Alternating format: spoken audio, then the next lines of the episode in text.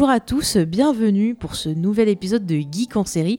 Dans la joie et de la bonne humeur, c'est un épisode qui a été fait dans le sang, car il a été très très dur à produire. Donc j'espère que vous l'aimerez parce que vraiment, euh, on a sorti nos tripes pour vous. Euh, nous allons donc partir dans l'espace à travers la porte des étoiles. Donc vous avez compris, on va parler de Stargate. Et pour m'accompagner, j'ai toujours avec moi euh, le colonel James, tiens aujourd'hui Ah, l'appeler. J'ai colonel, ça y est, j'ai. Ouais. Moi je suis général, bien sûr. Mais colonel, c'est au-dessus du général, non? Ah non, général c'est au-dessus. Ah merde. Ah, ah, perdu James. Bon, bah, on va changer de. de... Il va y avoir un putsch. Et Non, je bah, vais euh, Et tu veux devenir dictateur de cette émission. N'importe quoi. Bon, tu Euh, vas donc, oui, c'est- salut à tous. Et je suis un peu fatigué, mais ça va. Ça va, Ça va, tu vas On- tenir le y coup. arriver. On y croit Ouais. Mais pour nous soutenir, nous avons la chance d'avoir un, un fan et un invité exceptionnel, puisqu'il s'agit de David qui revient nous faire un petit coucou. Salut David. Oui, salut à tous Ouais, merci d'être parmi nous, d'avoir euh, été gentil de nous attendre. Ouais, ça. Et moi, je peux être docteur, du coup Parce que, bon, si vous êtes général... ouais. et- Allez, docteur David, ça marche. Ouais Ça marche. En plus David. David Tennant, tu vois. Bon, il y a David, vous avez des cheveux? Enfin, on va commencer déjà à faire la blague. On en reparlera des choses, si vous voulez, mais... Oui, on fera un point Ah oui, capillaire. C'est très important. capillaire, c'est Très, très, important. Euh, bah, du coup, David, tu avais été avec nous euh, l'été dernier sur notre série euh, estivale euh, Il a Black pas fait une Mirror. série avec nous? Ah Non, il a été sur Black Mirror. Ouais, on Et, était euh, sur Black Mirror. exactement. Voilà, White et si tu veux. euh, oui, très bon épisode d'ailleurs. Ouais, avec John Hamm. Mm. Et si tu veux un peu plus euh, te représenter à nos auditeurs qui auraient peut-être loupé cette émission d'anthologie, Ah, mais je confonds avec Tom en fait. fais. Tom, on l'a eu sur une série. Ouais. Vous les l'avez gens eu vont- sur Son of Anarchy. Non, pas Non, encore. Pas encore. Parce que ça dépend si nos auditeurs vont voter pour ça. On va faire un petit point On l'a dessus. Sur, euh, Sur Narcos, on l'a Sur Ah, Narcos. sur Narcos, exactement. Parce qu'il Voilà. voulait faire Son of Anarchy. Voilà. Voilà. Voilà. Il est La très preuve truc que je avec suis la votre drogue. émission, mais pas totalement non plus. Ouais, c'est bien, c'est bien. Bah vas-y, du coup, fais. Et alors, donc, fais du tes coup, pour la présentations. présentation, bah, si vous ne connaissez pas, bah, allez écouter cet magnifique épisode qu'on a fait euh, ensemble. Et sinon, vous pouvez me retrouver sur euh, Stargate. Sur Stargate. Stargate, Stargate du coup, bah, voilà. Sur Stargate en direct. Stargate en direct, vas-y, on lance un nouveau podcast. Euh, sur Star Wars en direct, euh, du coup, plutôt dans les émissions littérature. Et euh, voilà, on parle de, de tout dans Star Wars en direct. On va parler bien sûr des films qui vont arriver, des séries qui vont arriver, et euh, de tout le merchandising qui est autour. Et de couture aussi un peu. On De peut couture, parler de couture, euh, ça peut arriver. Il y a aussi les gossips de l'espace. Que fait Darth Vader en son intimité euh, Question très importante. Ça, ce serait peut-être un spin-off hein, intéressant qu'il faudrait euh, reconstituer. Donc oui, donc Star Wars Indirect, c'est vrai que ça fait partie de ces émissions un peu copains chouchou euh, qu'on cite souvent. Mais c'est vrai Et que on c'est vous remercie. hein. Tu sais tout. Oui, parce que je Moi, trouve c'est que Comics c'est- Fair. Moi, j'ai. euh, Ouais, toi c'est Comics. Fair. euh, j'ai- J'ai un deal avec. Ouais, mais moi j'ai été invité dans Comics Fair et dans Star Wars en direct et pan. Et moi, j'en ai fait aucune des deux pour l'instant, mais ce, ce n'est ce n'est pas à charge de revanche. Euh, je demanderai à Danny Pépin de m'inviter pour parler de, Pour parler de quoi? de Star Wars. Ah, De- Parce que t'aimes Star Wars, toi, maintenant Oui, bah oui. Ah ouais? Ouais. Je trouve ça louche. bon, on s'égare déjà, on a, qu'on a même pas commencé, j'ai même pas lancé de chrono, c'est la folie de cette émission. Ah oui, c'est vrai. Bon, c'est pas grave. Euh, bah écoutez, avant de se lancer quand même dans cette série euh, fantastique, parce qu'on a quand même pas mal de choses à aborder, c'est quand même une longue série depuis de, de 10 saisons, plus des, des téléfilms et autres joyeusetés. Oui, James, merci pour ces signes. Euh, on va faire un petit point où en est notre super classement du top 50 Tu des votes. Eh bien, on a encore eu pas mal de soutien pour la bande de Son of- of Anarchy, qui est vraiment partie dans le firmament de l'espace de Harley Davidson. Bon, je vais devoir regarder. hein. Donc, je, je pense que. Bon, il y a encore le suspense, parce que vous avez encore jusqu'au mois d'avril, mais je pense qu'on est bien parti pour sortir les cuirs, James. Moi, je tiens à dire que je mets un veto pour la saison prochaine pour faire un truc comme ça. Oh, mais c'est pas vrai, ce garçon. Hein. Je peux rajouter 3 points sur Nounou d'Enfer ou pas? Non. oui, bon. mais bon, ça remontera pas dans le classement. Elle a été trop, trop basse par rapport à Ah, c'est- Ah, pas grave, ça- me fait- plaisir. On ne parlera jamais de cette série. euh. Mais si, un jour tu y viendras. Mais euh, on peut parler de Rebels euh, si tu veux, par contre, James. Et tu, pourrais te faire inviter euh, pour parler de Rebels. Ah, si sur Star Wars Rebels Oui, oui, Star Wars Rebels. Faut qu'on fasse une émission Star Wars c'est Rebels. moche, Star Wars. C'était trop bien. C'est beaucoup mieux que Star Wars Resistance. C'est pas très dur en même temps. Je ne Pourquoi je troll comme ça alors que j'ai même pas vu? Eh ben, je sais Ouais. pas, parce que t'es mais- mauvais. Je défends un petit peu Star Wars Résistance. De toute façon, moi, je suis là pour défendre toutes les séries dont je suis fan. Euh, c'est ça s'améliore. Il faut laisser le temps. La première saison de Rebels, il fallait aussi lui laisser le temps. Là, on est sur le début de Résistance. Mhm. moi je dis, euh, voilà, je lui laisse euh, vivre sa vie. Bah écoute, euh, on va voir ce que ça va donner sur les prochaines saisons. Il en faut pour tout le monde, voilà. C'est pour les enfants, c'est pour les adultes, c'est pour. Voilà, très bien. C'est pour les chiens, les chats. tout- tout chacun prend son Star Wars et puis on est content. Ah, c'est beau. Euh, Qu'est-ce que j'allais dire? Je ne sais plus. Si vous voulez voter pour ce, ce petit programme, donc je rappelle quand même, sachez que, alors, hop, au niveau du classement, attendez, je vous sors mon super classement. Qu'on y arrive. Excusez-moi, c'est l'émission de la désorganisation. On peut passer en même temps, on s'en fout un peu dans le classement. Ouais, c'est pour que les gens en sachent. Bon, j'avais fait un rappel. Je mettrai le, ra- le classement dans le. Je l'ai pas sur moi. Je vous mettrai le classement en entier là. en description. On va faire comme ça. Parce qu'on va pas y arriver, les enfants, si vous saviez. Euh, donc, vous, pour voter, comme d'habitude, vous nous laissez un commentaire sur les réseaux sociaux, sur le site internet James et Faye, euh, sur, euh, je sais pas moi, par mail, par où N'oublie vous pas le, le petit commentaire sur le compte iTunes qui compte euh, quadruple. Ah bon, ça compte Ouais, lui, c'est une nouvelle règle que Depuis- je viens d'instaurer. Ouais, bah tiens, que ça compte Ouais. pour un million de voix. Allez hop, nous nous d'en faire. Non. Ah, c'est ça Sauf, euh, sauf pour cette série. c'est moi qui fais les règles. Je- Ah bah non, non, non.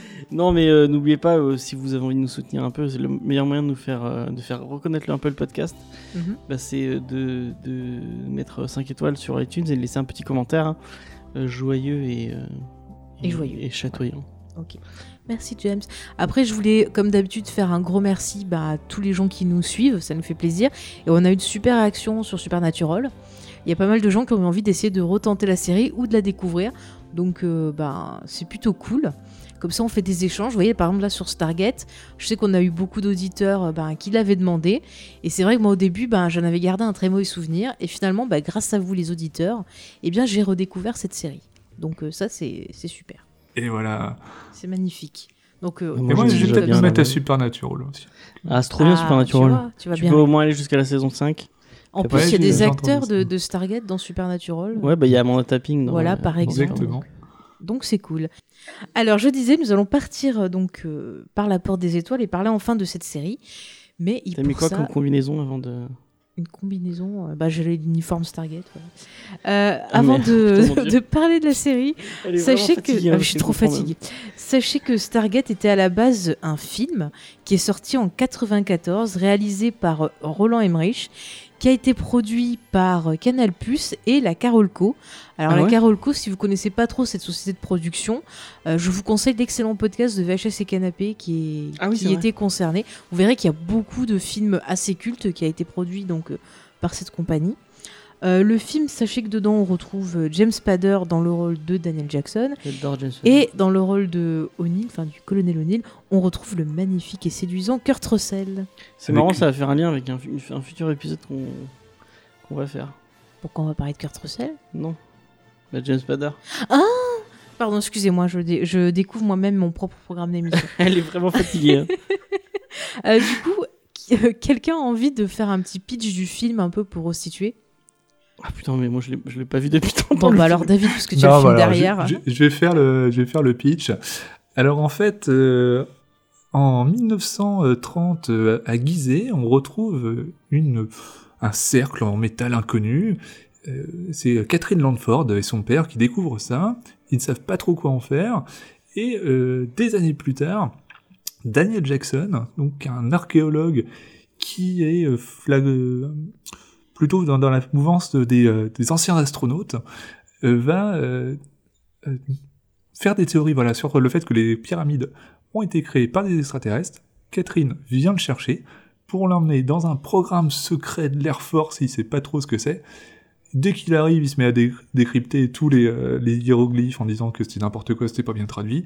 C'est le mec en 30 secondes. Mais c'est de la merde, c'est ça. C'est exactement ça. hein. Il arrive et il dit Oh, c'est pas comme ça. En 15 jours, il a réglé le problème des 6 points qui font une coordonnée parce qu'il a compris que c'était des constellations et qui font un septième symbole et que c'est la Terre. Mais il sait même pas que la porte des étoiles ça existe. Et là, on lui montre.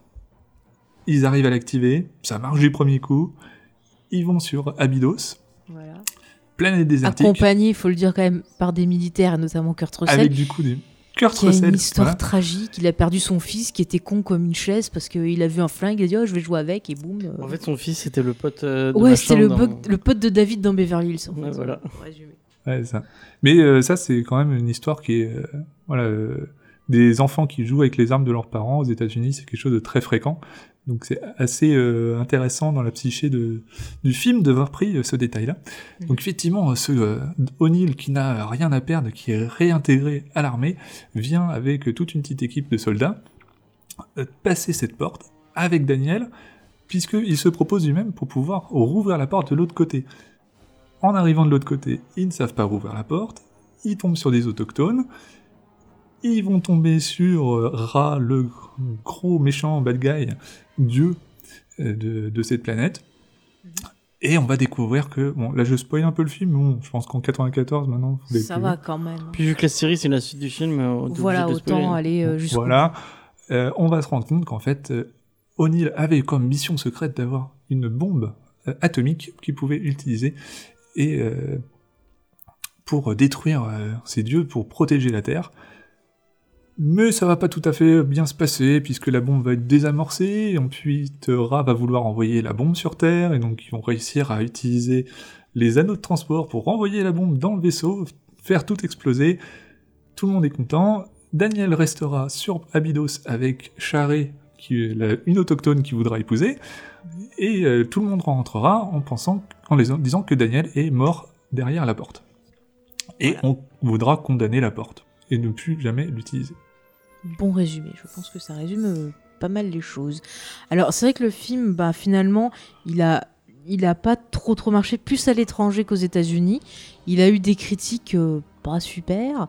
Et quand on voit par exemple ce que dit euh, James Spader du film, je trouve ça intéressant. Dans une interview, il a déclaré qu'il avait fait le film parce qu'il avait besoin de thunes, qu'il avait trouvé le scénario débile, mais comme il avait besoin de bouffer, bah, il a fait le film. Voilà. Ça, ça dit tout de ce qu'il pense du film quand même. hein. Je dois dire ça de beaucoup de ces. euh, Je sais pas s'il dit ça de beaucoup de ses, ses prestations, mais... Euh, Moi je l'ai vu que là au final, James Spader. Alors James Spader, pour le resituer, il était par exemple dans Sexe, mensonge et vidéo de Soderbergh, me semble-t-il. C'est un super Vous acteur. avez pu, ouais, vous avez pu le voir dans Wolf notamment Ouais. avec euh, Jack Nicholson Il et Michel Pfeiffer. Et euh, là, en ce moment, il joue dans la série euh, Blacklist. Ouais. Et il, était, il, est, il a un perso Ah, assez. ah, ah, ah, on- ah, ah, truculent. ça spoil, on en parle bah, pas. c'est pas un spoil. Ah, C'est un guest. ah, ah, ah.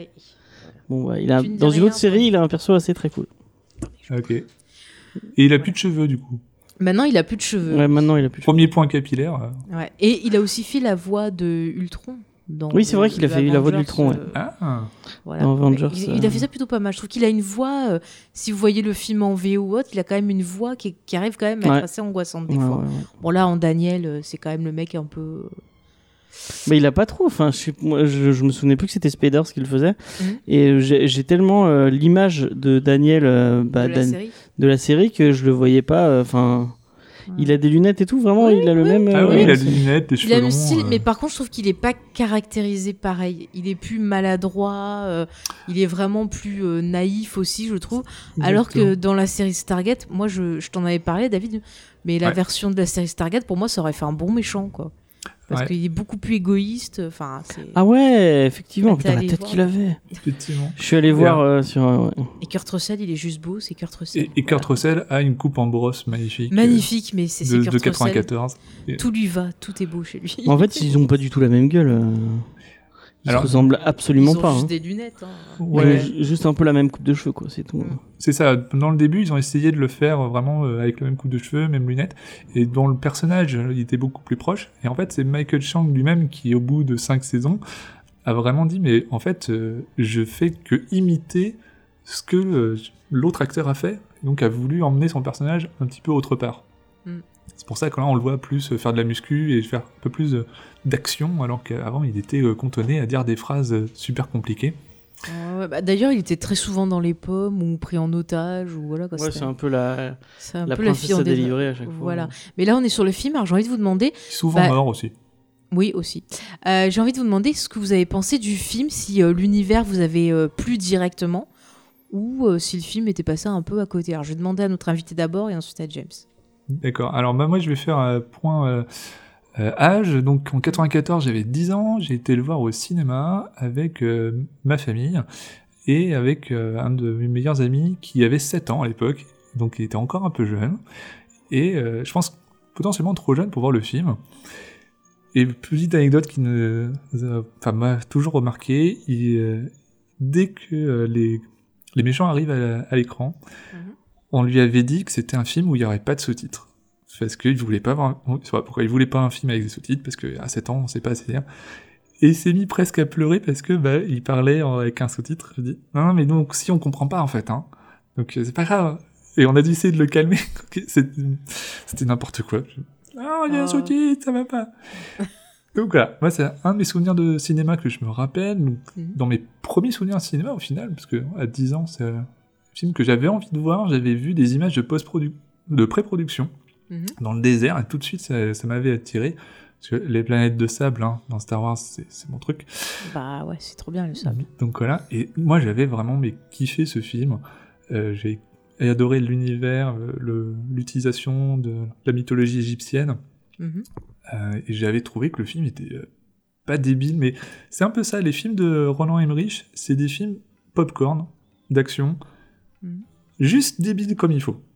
Ça dépend lesquels, hein, il y en a qui sont vraiment débiles. hein. Ah, je trouve que c'est juste débile comme il faut. C'est ça. En fait, il est très premier degré, je trouve, euh, Roland Emmerich, et c'est ce premier degré qui fait que on rigole, quoi. Tu vois le perso, par exemple, de, de O'Neill dans le film. Ah, il est très euh, pro-américa, Ah, mais c'est des pro-militaire, caricatures. hein. Et du coup, des fois, bah, tu te fous de sa gueule, quoi. Bon, après, je Ouais, le problème, c'est que Emmerich, il le pense vraiment. Enfin, Hmm. C'est quelqu'un qui, qui, qui a l'air comme ça dans la vraie vie, euh, qui a l'air très. euh, qui, qui a pas l'air de trop critiquer. euh, Enfin, d'être très critique sur le, le, le système américain et qui a l'air très très pro-américain, pro. euh, Bah, Alors pourtant, qu'il il est pas allemand. Alors qu'il est hein. allemand, ouais, Ouais, ouais. c'est- bien. Non, mais j'ai l'impression qu'il a pas l'air d'avoir trop d'humour aussi. Enfin, j'ai l'impression que l'humour dans ses films, c'est bien souvent un- involontaire. Ouais. Je sais pas euh, si vous Ouais. le ressentez comme ça. Moi, je suis pas très fan de ce que Toi, t'es pas très fan du film, du coup? Tu l'avais vu au Mais cinéma je crois que je l'ai vu au ciné. Mais euh, j'ai des souvenirs de ce film au cinéma, donc je pense que je l'ai vu au ciné. Ouais. Euh, je devais être jeune aussi à l'époque. euh, je sais plus. quel Bah, âge 94. j'avais. Ouais, Ouais. J'étais jeune, effectivement. Euh, Moi, je devais avoir 12 ans. mais j'avais 8 ans, mais ils m'ont pas amené ça à 8 ans. Bah, moi, je suis allée voir ça. Mais j'ai vraiment un je te souvenir dis, de- mon pote a vu à 7 alors. Oui, oui, oui, bah oui. Moi, Bah, j'étais à, à 12 ans avec euh, une camarade d'école. Et c'était cool. On était allé au Royal pour ceux qui connaissent Montpellier. Euh, donc moi, non, j'aime pas Ah. trop ce film. Enfin, j'en ai pas des, su- des super souvenirs. euh, ça m'avait pas tant marqué que ça. Mhm. Euh, même si à l'époque, j'étais très fan de, de mythologie égyptienne, de mythologie en, en, En général. en général. J'avais trouvé ça sympathique, mais voilà, ça casse pas trois pattes à un canard, quoi. T'as pas de gros, gros euh, feeling sur ça, quoi, au niveau de Non, j'ai plus des, j'ai des meilleurs souvenirs sur la série que sur le Mhm. film, en fait. D'accord. Bah moi je l'avais vu comme j'ai dit donc au, au cinéma. Euh, j'étais allée le voir parce que j'aime beaucoup la, la science-fiction déjà jeune. Et avec Kurt Russell, j'étais déjà amoureuse. Donc j'ai dit il faut absolument que je vois ce film-là. Et après, ben c'est vrai que j'avais bien aimé tout le côté euh, mythologique avec euh, l'Égypte aussi. Je trouvais ça sympa, le côté on fait des recherches, il y a des symboles, des machins. Enfin, ça me plaisait bien. Puis j'avais trouvé ça ouais plutôt drôle quoi à l'époque. Donc c'est vrai que là je l'ai revu récemment et en fait je me suis poilée mais vraiment parce que les mecs sont trop sérieux business quoi. Mais moi je Mais trouve que le film euh, je trouve que le film il vieillit pas trop mal je trouve. L'effet Oui. sur la porte est plutôt pas mal hein. Dans les premiers effets spéciaux numériques, effectivement, et Mm. qui ont- sont encore très très bons. C'est les mêmes effets, parce que je me souviens plus, c'est les mêmes effets qu'il y a dans la série, en fait? Alors euh, ouais dans la C'est- série c'est un peu plus. Euh, je trouve dans la série c'est un peu low cost quand même hein. Ah ouais? Sur les premières Bah, c'est saisons toujours le même trouve, effet, hein. euh, Alors, bah, je sais pas sur mes DVD je trouve que ça ressentait moins bien. Ouais, Ouais. ouais, c'est c'est le même effet. De temps en temps, je crois même qu'il y a même quasiment le même plan. Et par contre, le plan à l'intérieur de la porte a été longtemps été le même, puis après, il a dû être refait. Ça ils l'ont peut-être repris du film. Ah, le, le petit. Ouais. Ouais, Ça c'est trop bien d'ailleurs quand tu voyais ça au cinéma, avais... là t'avais eu envie d'avoir un, un siège qui bouge, tu sais, pour. Ouais, ouais. Je trouvais ça cool. Enfin, ça rendait bien sur grand écran. Mm. Donc ouais, voilà. ça a un donc, côté euh, roller coaster. Qui est- Et à l'époque, vous aviez envie d'avoir une suite peut-être ou d'avoir euh, l'univers qui soit un peu plus développé. On était un peu jeune, enfin. Enfin, vous, vous étiez un peu. Moi, j'étais un peu jeune pour Ouais. pouvoir penser à. Oh, j'ai envie d'une Ouais. suite. Ou tu, enfin, tu voyais un film, tu voyais le film, puis voilà. Quoi, c'était- Moi, j'avais envie d'une suite parce que je trouvais ça sympathique. Après, bah, on l'a pas eu, mais euh, quelques années plus tard, en 97, est donc euh, arrivée la série télé Stargate, qui compte donc 10 saisons et euh, il me semble euh, deux ou quatre téléfilms, je me rappelle plus. Deux, on Deux deux. téléfilms. Deux, il y en a déjà trop, tu vois. Donc voilà, cette série, elle a été euh, créée par euh, Brad, euh, Brad Wright. Donc ça a été fait justement avec la MGN et je sais euh, MGN MGM. avec MGM. MGM. genre, donc ce- cette, cette série a été faite avec la MGM et il me semble que euh, comment il s'appelle? Sci-Fi ou une autre chaîne de, de science-fiction est aussi dedans.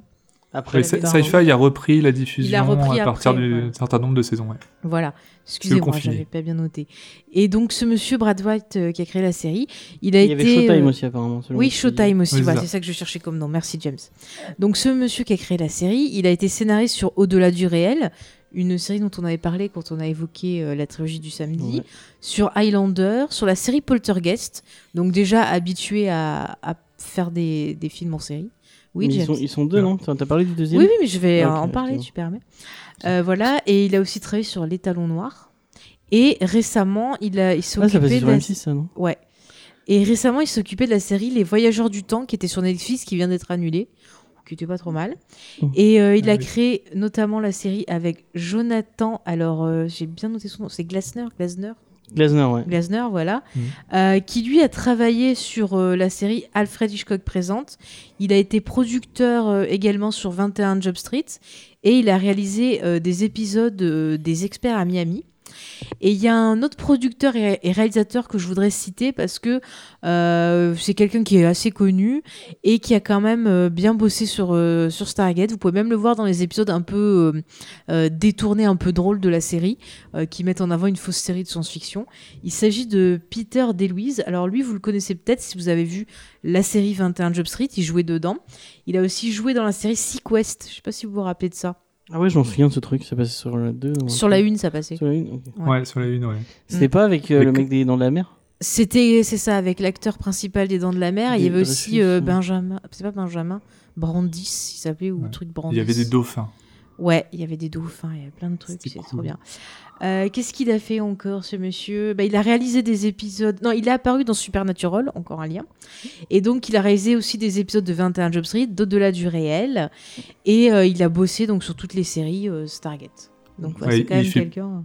Il fait plein de caméos dans SG1.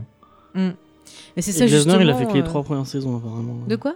Glasner, il a bossé que sur les trois premières saisons. Oui, oui, parce qu'après, il y a eu des échanges, ils sont partis sur d'autres projets, et ainsi de suite sur les séries dérivées et autres. J'ai l'impression que la prod, ça a beaucoup bougé, parce que... Ouais, bah ouais, oui, parce qu'après, comme il y a eu les séries dérivées, il y a des équipes, tu vois, qui se sont un peu partagées. Mm.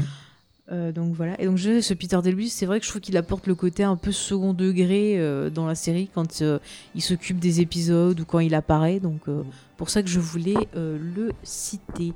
Euh, au niveau du cast, donc euh, on retrouve dans la série euh, MacGyver, Richard Dean Richard Dean Anderson, Anderson. voilà, qui joue Exactement. donc euh, le colonel O'Neill, donc nouvelle version. Donc euh, là, on va voir que ce colonel O'Neill, il a un peu une personnalité un peu différente aussi. Bah tous, hein, ils ont des personnalités différentes. Mm. Enfin, Ouais. les... enfin, du coup, il y a que Ceux Daniel film, et euh, il y a que Daniel et Colonel qui reviennent en fait. euh, t'as le site, t'as le Oui. gamin du film, c'est le seul acteur du film qui revient oui, c'est vrai, euh, ouais. dans la série. Ah, il y a le Ah, gamin et le beau-père et le beau-père. Ouais, voilà. voilà, voilà. Et le beau-père de Daniel, qui sont les acteurs qui reviennent de la série. Ouais. Donc voilà, Richard, Dean- Richard Dean Anderson, est-ce qu'il y a besoin de le présenter encore Euh, Je vous Bah, renvoie MacGyver. tiens, à l'émission des titres de podcast où je parlais de MacGyver.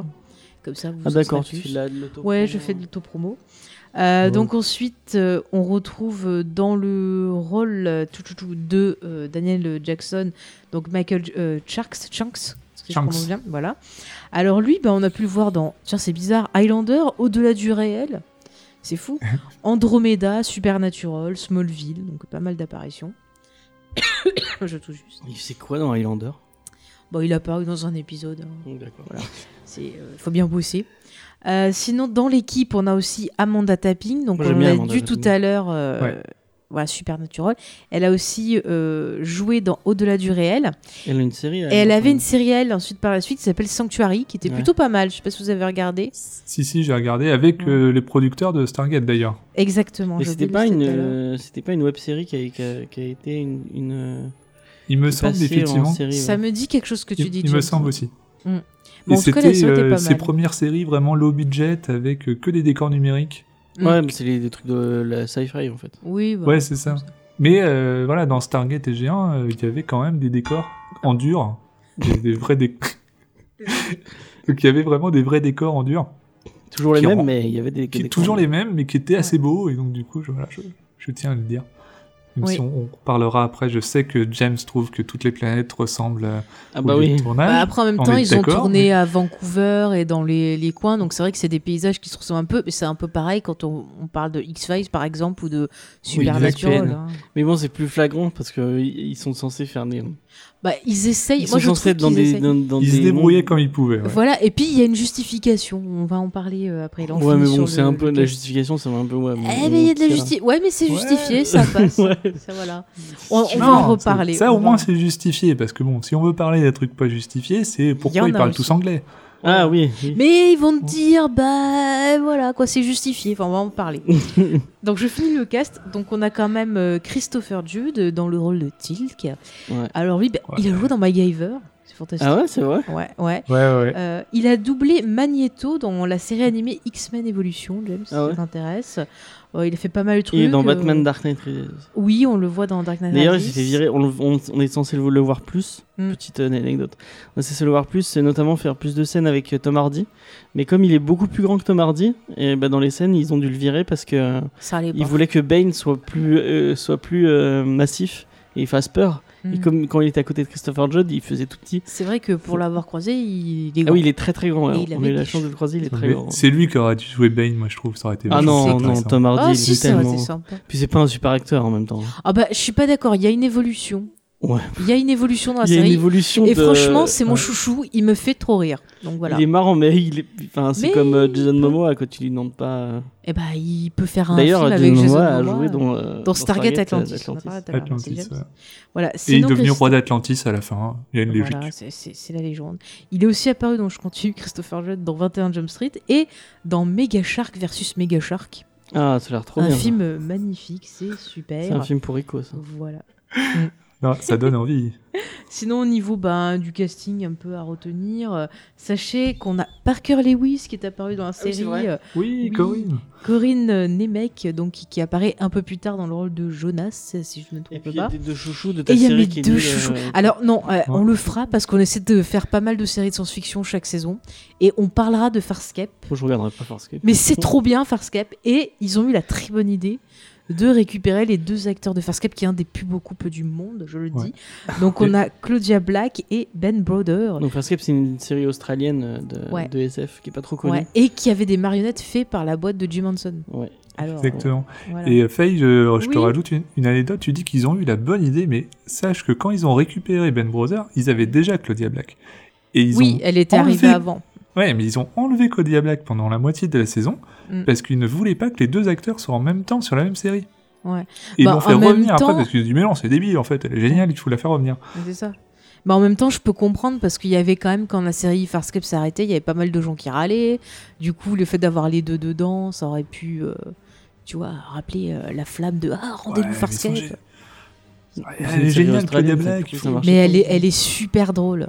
Franchement, Oui, non, mais c'est- je dis pas le contraire. C'est une actrice que j'aime beaucoup. Vous avez pu la voir dans Pitch Black, par exemple. Ouais, Euh, voilà. Euh, dernièrement, il y avait la série. Alors, à chaque fois, je prononce mal en français. C'est Contentment ou Conta- Enfin, je sais plus comment ils l'ont appelé en français.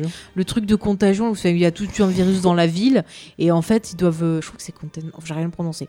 Bon, en fait, en gros, il y a un virus dans la ville, et en gros, on empêche les gens de sortir de cette ville, on les met en quarantaine, et Claudia Black fait une personne qui est chargée justement de maintenir les gens en quarantaine, voilà. Et je trouve qu'elle était plutôt pas mal dans, dans le rôle. D'accord. Et Ben Brander, bon bah, on a vu des apparitions de lui dans Arrow, euh, et récemment dans Les Gardiens de la Galaxie 2, vous pouvez le voir en tout doré. Oui, c'est vrai. tout. C'est vrai. Et si vrai. vous étiez sur Montpellier et que vous avez entendu une folle gueuler Ah Mon Dieu, c'est Crichton, c'était moi. Voilà. C'est c'est comme ça, des fois j'ai des cris. euh. Quand je vois Drazik, je fais Ah, c'est Drazik. Ouais. Et je le rappelle, je le rappelle puisque j'ai été nommé comme ça par Faye dans le, Oui, dans le dernier épisode de. Je suis le Drazik des podcasts. Voilà, tu es le Drazik des podcasts. Donc je, le redis. hein. je, je tiens ce surnom. Je, je- Voilà. je veux le garder. Et du coup, juste pour finir sur le casting, quand même, je veux saluer deux trois personnes. Par exemple, Don S. Davis, euh, Ouais. euh, qui faisait euh, Howard, me semble-t-il, excusez-moi, qui faisait le euh, général euh, Hammond et qui est en fait un acteur qui est euh, à tourné euh, dans MacGyver. Il était en fait la doublure euh, du patron de MacGyver quand celui-ci a commencé à être malade en fait. Ah, moi, je, moi, je les confondais est toujours. J'ai toujours cru que c'était le même acteur. Ben, en fait, voilà, c'est c'est Ils ont normal. tellement la même tronche. C'est normal. Voilà, on pense aussi à Beau Bridges qui est euh, Ouais, venu un peu vrai. plus tard dans la série, à Tony, Mm. alors Am- Amendola, euh, que vous avez pu voir dans Once Upon a Time et qui doit d'ailleurs venir euh, là bientôt à, au Montpellier Anime Game Show Non, normalement. Je crois que c'est fin mars. TGS Montpellier, je crois. Ouais, voilà, c'est un peu ça. Max ou je sais pas quoi. Mm. Et euh, on voulait rendre hommage tu aussi. fais la pub Donc du coup, ouais, on voulait rendre hommage à Carmen Argianziano, qui nous a quittés euh, récemment et donc qui jouait justement le, le père euh, de Samantha Carter dans la série. J'aimais bien, moi. Voilà. Je l'aimais bien, ce mec. Ouais, il était sympa le personnage, Ouais, C'était un très bon personnage, un très Mm. bon acteur. C'est ça. Et euh, pour finir de présenter la série, bah, ce qu'on peut dire, c'est que euh, la série justement euh, travaillait avec les militaires en fait. C'est une des, une des seules séries qui qui bossait en gros, qui avait des consultants. de l'armée Force. américaine. Voilà, ouais. Et du coup, je trouvais ça marrant parce que c'est de la SF et tout. Ça aurait été plus logique dans des séries comme Jag ou je sais pas, d'autres séries qui mettent en avant de- des militaires dans un contexte plus réaliste. Donc j'étais assez étonnée, quoi. Ouais, parce que c'est peut-être la vérité. Ah, C'était un ah, complot. mon En Dieu, tout on cas, c'est la tout. vraie euh, base Cheyenne Mountain qu'on voit euh, dans beaucoup d'épisodes. En effet, pour euh, l'extérieur. Ouais. je m'étouffe. Donc euh, voilà, donc c'est quand même une série qui a fait tourner pas mal de personnes sur 10 ans. On l'a dit, il y a eu après bon, des séries dérivées, on en parlera un peu plus tard. Donc au niveau de, de la série, ma première question c'est est-ce que vous pensez que la série, elle a réussi à se donner une identité ou est-ce que finalement c'est euh, une pâle copie des films? Et euh, j'attends de voir votre réponse et je vous en poserai une autre après. Alors je vais d'abord demander à James, après on fera David. Bah, enfin, moi qui avais peu de, moi qui avais peu de, de, de, de- de souvenirs du film, euh, la, sé- la série, elle, enfin vrai. Et déjà dans la série, il y avait les Goa'uld et il y avait le. Ouais, Il y a enfin, Ra. il y avait, il y avait au- non mais je veux dire, il y avait autant de parce qu'il y a- il y a toute une mythologie autour de cette série qui est vraiment Oui. très importante Mhm. et euh, bah, euh, elle, elle apporte plein plein de trucs euh, qu'il n'y avait pas du tout dans le film. Enfin, il y avait l'espèce de verre euh, où c'était juste Non, un- il y avait juste le cercueil euh, qui te permettait de te régénérer, ouais, le sarcophage, qui te permettait de te régénérer, les casques des soldats, les Ouais. lances, mais euh, il y avait pas. euh, il me Ouais, semble donc- pas qu'on voyait les, go les Goa'uld, hein. Ouais, il parlait même pas de parasites ou de quoi que ce soit. Quoi. Ouais, Non, non, non. On voit même d'ailleurs à un moment euh, Ra et il ressemble plus à un petit gris.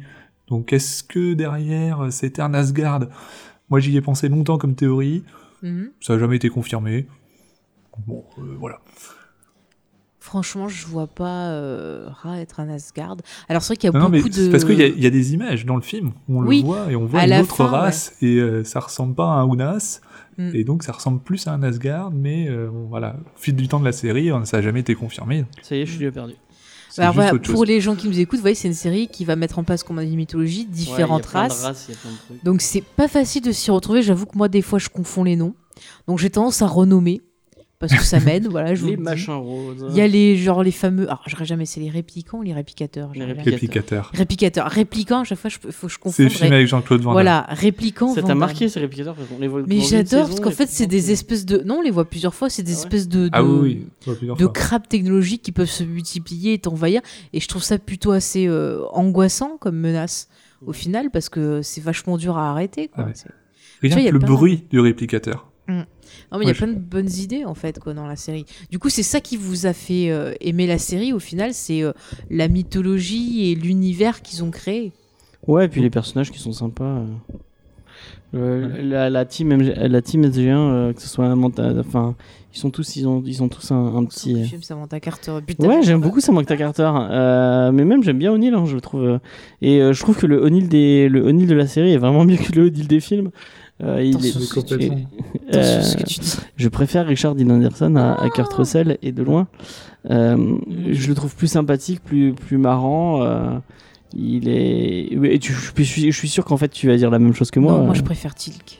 et, Tilk est cool. Tilk est cool. Moi j'aime bien Tilk C'est mon chouchou. Tilk. Il y a que Jackson que j'aimais un peu moins. euh, Par contre, le couple Tilk-O'Neill, ça, je, je suis très très cliente. D'accord. Ça fonctionne bien le tandem, je trouve. Oui, ça- c'est génial. C'est vrai qu'ils sont marrants. Euh, et ouais, je trouve, bah, je trouve qu'elle a vraiment euh, réussi au fil des saisons à, à, à créer sa propre identité au point que quand ils pensent à faire un remake, il, Il y a, il y a beaucoup plein de gens, qui il y a plein de gens qui disent oui, mais si vous faites un remake, il faut que vous, vous incluez SG1 et, et Mhm. tout, tout ce que tout ce qu'ont créé les autres derrière. quoi. C'est clair que quand j'avais vu Bah les oui. infos, ils réclamaient le casting de la série plutôt que le casting du film. Oui, enfin maintenant, euh, Richard Andy Anderson, euh, il peut plus faire grand De toute chose à mon il avis. était un peu parti euh, à la retraite. euh. Oui, voilà. Ouais. Euh, du coup, on va essayer David de parler.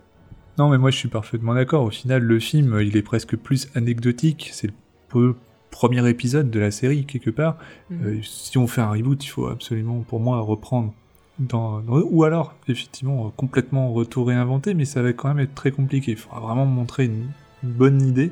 Mhm. Euh, je trouve qu'on on serait mieux dans la continuité. Euh, après, pour Richard D. Anderson, ce qu'il y a, c'est qu'il fait Richard D. Anderson ça, le gars, il MacGyver. est comme ça. Le gars est comme ça. Euh, J'ai lu dans une interview, il disait que non, il laissait Daniel faire toutes les phrases super longues, parce que lui, il avait une règle du pouce. C'est-à-dire Mm. que si dans le script, sa phrase était plus grande que son pouce, il la disait pas.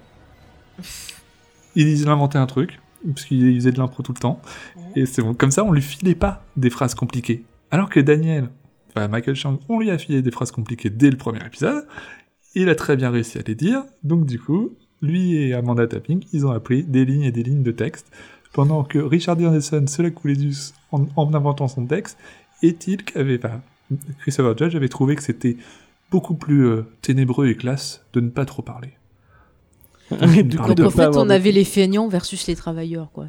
Exactement. Et, et c'était d'ailleurs aussi les la grosse, grosse déconne, déconne sur le plateau, Mhm. avec euh, ces deux-là qui arrêtaient pas de faire des conneries aux autres, euh, des blagues. C'était assez euh, très bon enfant comme. euh, Mhm. Comme ambiance, quoi. Ça a l'air très familial comme. euh, Ouais, bah, ça se ressent. Mais tu vois, bizarrement, moi j'avais du mal sur les premières saisons. Et c'est le souvenir que j'en avais gardé, c'est que les premières saisons, je trouvais les épisodes longs. Euh, je trouvais que c'était hyper forcé. Je trouvais que les persos, bah, ils avaient rien à voir au niveau caractère avec euh, ceux du film. Et euh, j'avais hyper du mal. Et en fait, euh, quand j'ai revu la, la série, bah, c'est vrai qu'au fur et à mesure, quand ils commencent à construire leur propre mythologie et qu'ils s'éloignent de tout ça, au final, on se retrouve avec une série, voilà, comme tu dis, où il y a une très bonne ambiance, il y a une Mm. mythologie qui est assez riche avec pas mal de thématiques intéressantes au final. On en parlera de ça dans une deuxième partie. Et puis il y a beaucoup d'humour et de sous-texte dans la série. Il y a- on voit qu'elle se prend pas au sérieux et qu'ils savent que voilà, ils font de la SF qui va être plus divertissante, qui sont pas du Star Wars, qui sont pas du Star Trek, tu vois ou autre. Et ils commencent à se trouver leur petit. euh, Parce que Star Wars, leur c'est de la SF sérieuse, peut-être? Enfin, je- Star Wars, c'est la vie. C'est tout. Est-ce que Star Wars est de la SF Bon, c'est du space opéra. Non, mais- oui, par contre, c'est Star ça. Trek, tout- bien, mais Star Wars. enfin, Non, mais tout le monde peut s'y retrouver. Parce qu'entre Ouais, ouais. Star Trek et Star Wars, il y a toujours un peu la, la guéguerre, mais tout le monde peut se retrouver dans Stargate. Mais si tu regardes, je trouve que, euh, st- Stargate, surtout dans les premiers épisodes et tout, je trouve qu'il y avait un côté un peu euh, Star Trek, euh, les premières, les premières séries, avec ce côté, euh, on fait l'aventure, euh, on découvre un nouvel endroit, on rencontre une nouvelle race, il se C'est passe des Star trucs Trek, mais avec des flingues, en fait. Voilà, mais en, ouais, avec des flammes, Mm. mais en version aussi, je trouve plus accessible, plus divertissante, mais pas pour autant débile en fait. Pas si vous voyez ce que Ouais. je veux Moi, il y a un truc qui me dérangeait un peu, peut-être, Oui, mais je sais pas si c'est. Enfin, après, c'est son. Malheureusement, j'ai pas eu l'occasion de revoir beaucoup d'épisodes euh, comme, euh, comme tu, es- tu l'as fait. parce que tu n'es pas sérieux. que je ne suis pas sérieux et que je n'avais pas envie de remater euh, un truc que j'ai- je l'ai déjà vu, donc j'avais pas envie de le refaire. Ouais, toi tu les as plus vus que moi. quoi. Ouais, moi je les ai. Enfin, j'ai pas tout vu, mais j'en ai vu, j'en ai vu vraiment beaucoup quand j'étais jeune. Moi, je les ai parle- tous suivis en direct à l'époque de M6 et je les enregistrais pour pas les louper. Mhm. Mais moi, je sais Juste qu'à pour dire. l'époque, à un moment, ça passait genre le week-end à 19h. Et je savais, le lendemain, ça, final. je savais que le lendemain, tu vois, j'avais cours et que j'avais des trucs déplaisants. Du coup, ça me foutait une boule au ventre. Et je l'associais à Stargate. Et du coup, après, je fuyais la série. Et euh, je sais que mon père, ma soeur, le, le- était très fan, le suivait. Et du coup, je voyais des bouts d'épisodes par-ci par-là. Donc, j'avais une connaissance. Donc, à chaque fois, tu vois, je pouvais rassembler l'histoire, quoi. Mais j'avais pas vu toute la série en entier, quoi. Et c'est vrai que j'ai peut-être plus vu les dernières saisons. Parce que comme il y avait les, les acteurs que j'aimais bien dedans, bah, quand j'ai appris qu'ils allaient en Stargate, c'est là que j'ai un peu plus regardé, en fait. Moi, c'est vraiment la série que euh, j'avais à chaque fois. J'ai eu plein de potes qui étaient très fans de cette série. euh, euh, et qui matait assidûment.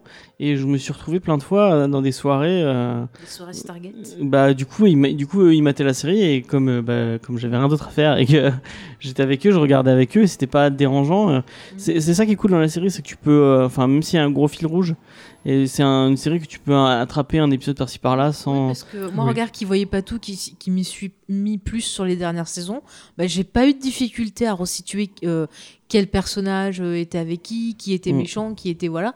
à Donc, part les fameux ça- réplicateurs. oui, euh, ah non, dont mais les, les, les Jean-Claude Van Damme là, de la série, euh, j'arrive jamais à les retenir. Je vais les appeler les Jean-Claude Van À Damme. chaque fois, vous avez remarqué, à chaque fois qu'elle me, parle de Stargate, elle me parlait de Stargate avant de remater, elle me reparlait toujours de ces putains de réplicateurs. Ah À non, mais ma soeur, je, je sais, ouais, il y a les réplicants, ils sont bien. Mais écoute, c'est les trucs qui m'ont marqué parce que je les avais vraiment bien aimés. Et à chaque fois, elle me disait, mais non, c'est pas ça, c'est euh, tel nom et tout. J'arrive pas. hein, euh, Après, je disais, il y a les Roswell. Alors, c'est les. euh, Maintenant, Les. Les Asgard. Les Asgard, qui sont très, assez intéressants, je trouve.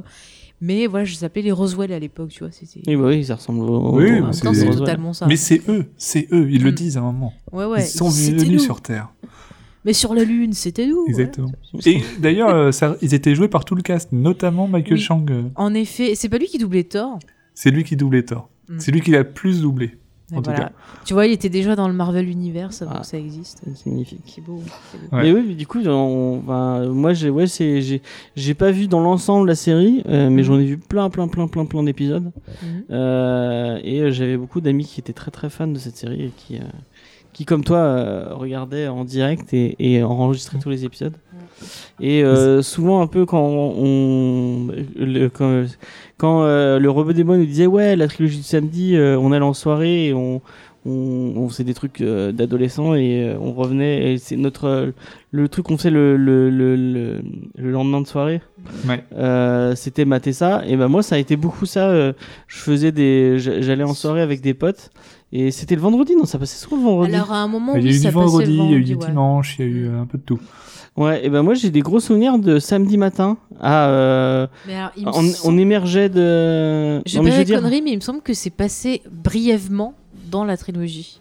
ah peut-être J'ai un souvenir. Vous Et moi j'ai des vraiment j'ai des, des souvenirs de, de, de vendredi soir où euh, bah, le vendredi soir c'est un peu comme moi j'étais en interne j'étais interne. C'était le, le moment où je revenais euh, de chez moi et on, on allait euh, on j'allais en- j'allais en soirée chez des potes. Je dormais chez souvent chez le même pote. Donc j'étais en train de dire oui le donc j'allais en soirée euh, euh, j'allais en soirée et je dormais souvent chez le même pote et Il le me semble que tu allais en soirée, c'est ça? Oui et le Et tu dormais souvent chez le même pote. oui voilà. Et le dimanche le, le samedi En matin. soirée. le samedi matin, non. Le samedi matin, euh, on, L'histoire de James. on sortait de. Mais je vous emmerde, allez vous. Donc, et le samedi matin, euh, on, on, on- on émergeait en regardant euh, le, Stargate, le Stargate qu'il avait enregistré. euh. Tout ça pour ça, en fait. ouais, voilà. Et c'était c'est des bons souvenirs. Voilà. Eh bien, merci James. Moi, juste avant de continuer, j'ai envie de faire un petit coup de gueule parce que euh, j'ai revu donc euh, toute la série en DVD et je trouve que l'édition DVD de Stargate, si vous êtes fan de Stargate, je ne comprends pas que vous l'ayez pas déjà conspué parce que putain, déjà une image dégueulasse, euh, des menus qui Mhm. se bloquent tout seuls.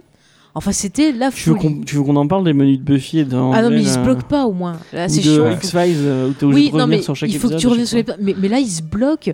Le truc 50 ans, à un moment, je pouvais même pas cliquer. C'est joli, vous faites des belles animations, je veux bien.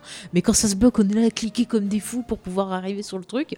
Une horreur. Et puis l'image avec des grains et tout. S'il vous plaît, faites-nous plaisir, retravaillez un peu tout ça, sortez-nous des belles éditions. Peut-être qu'il est sorti en Blu-ray. hein.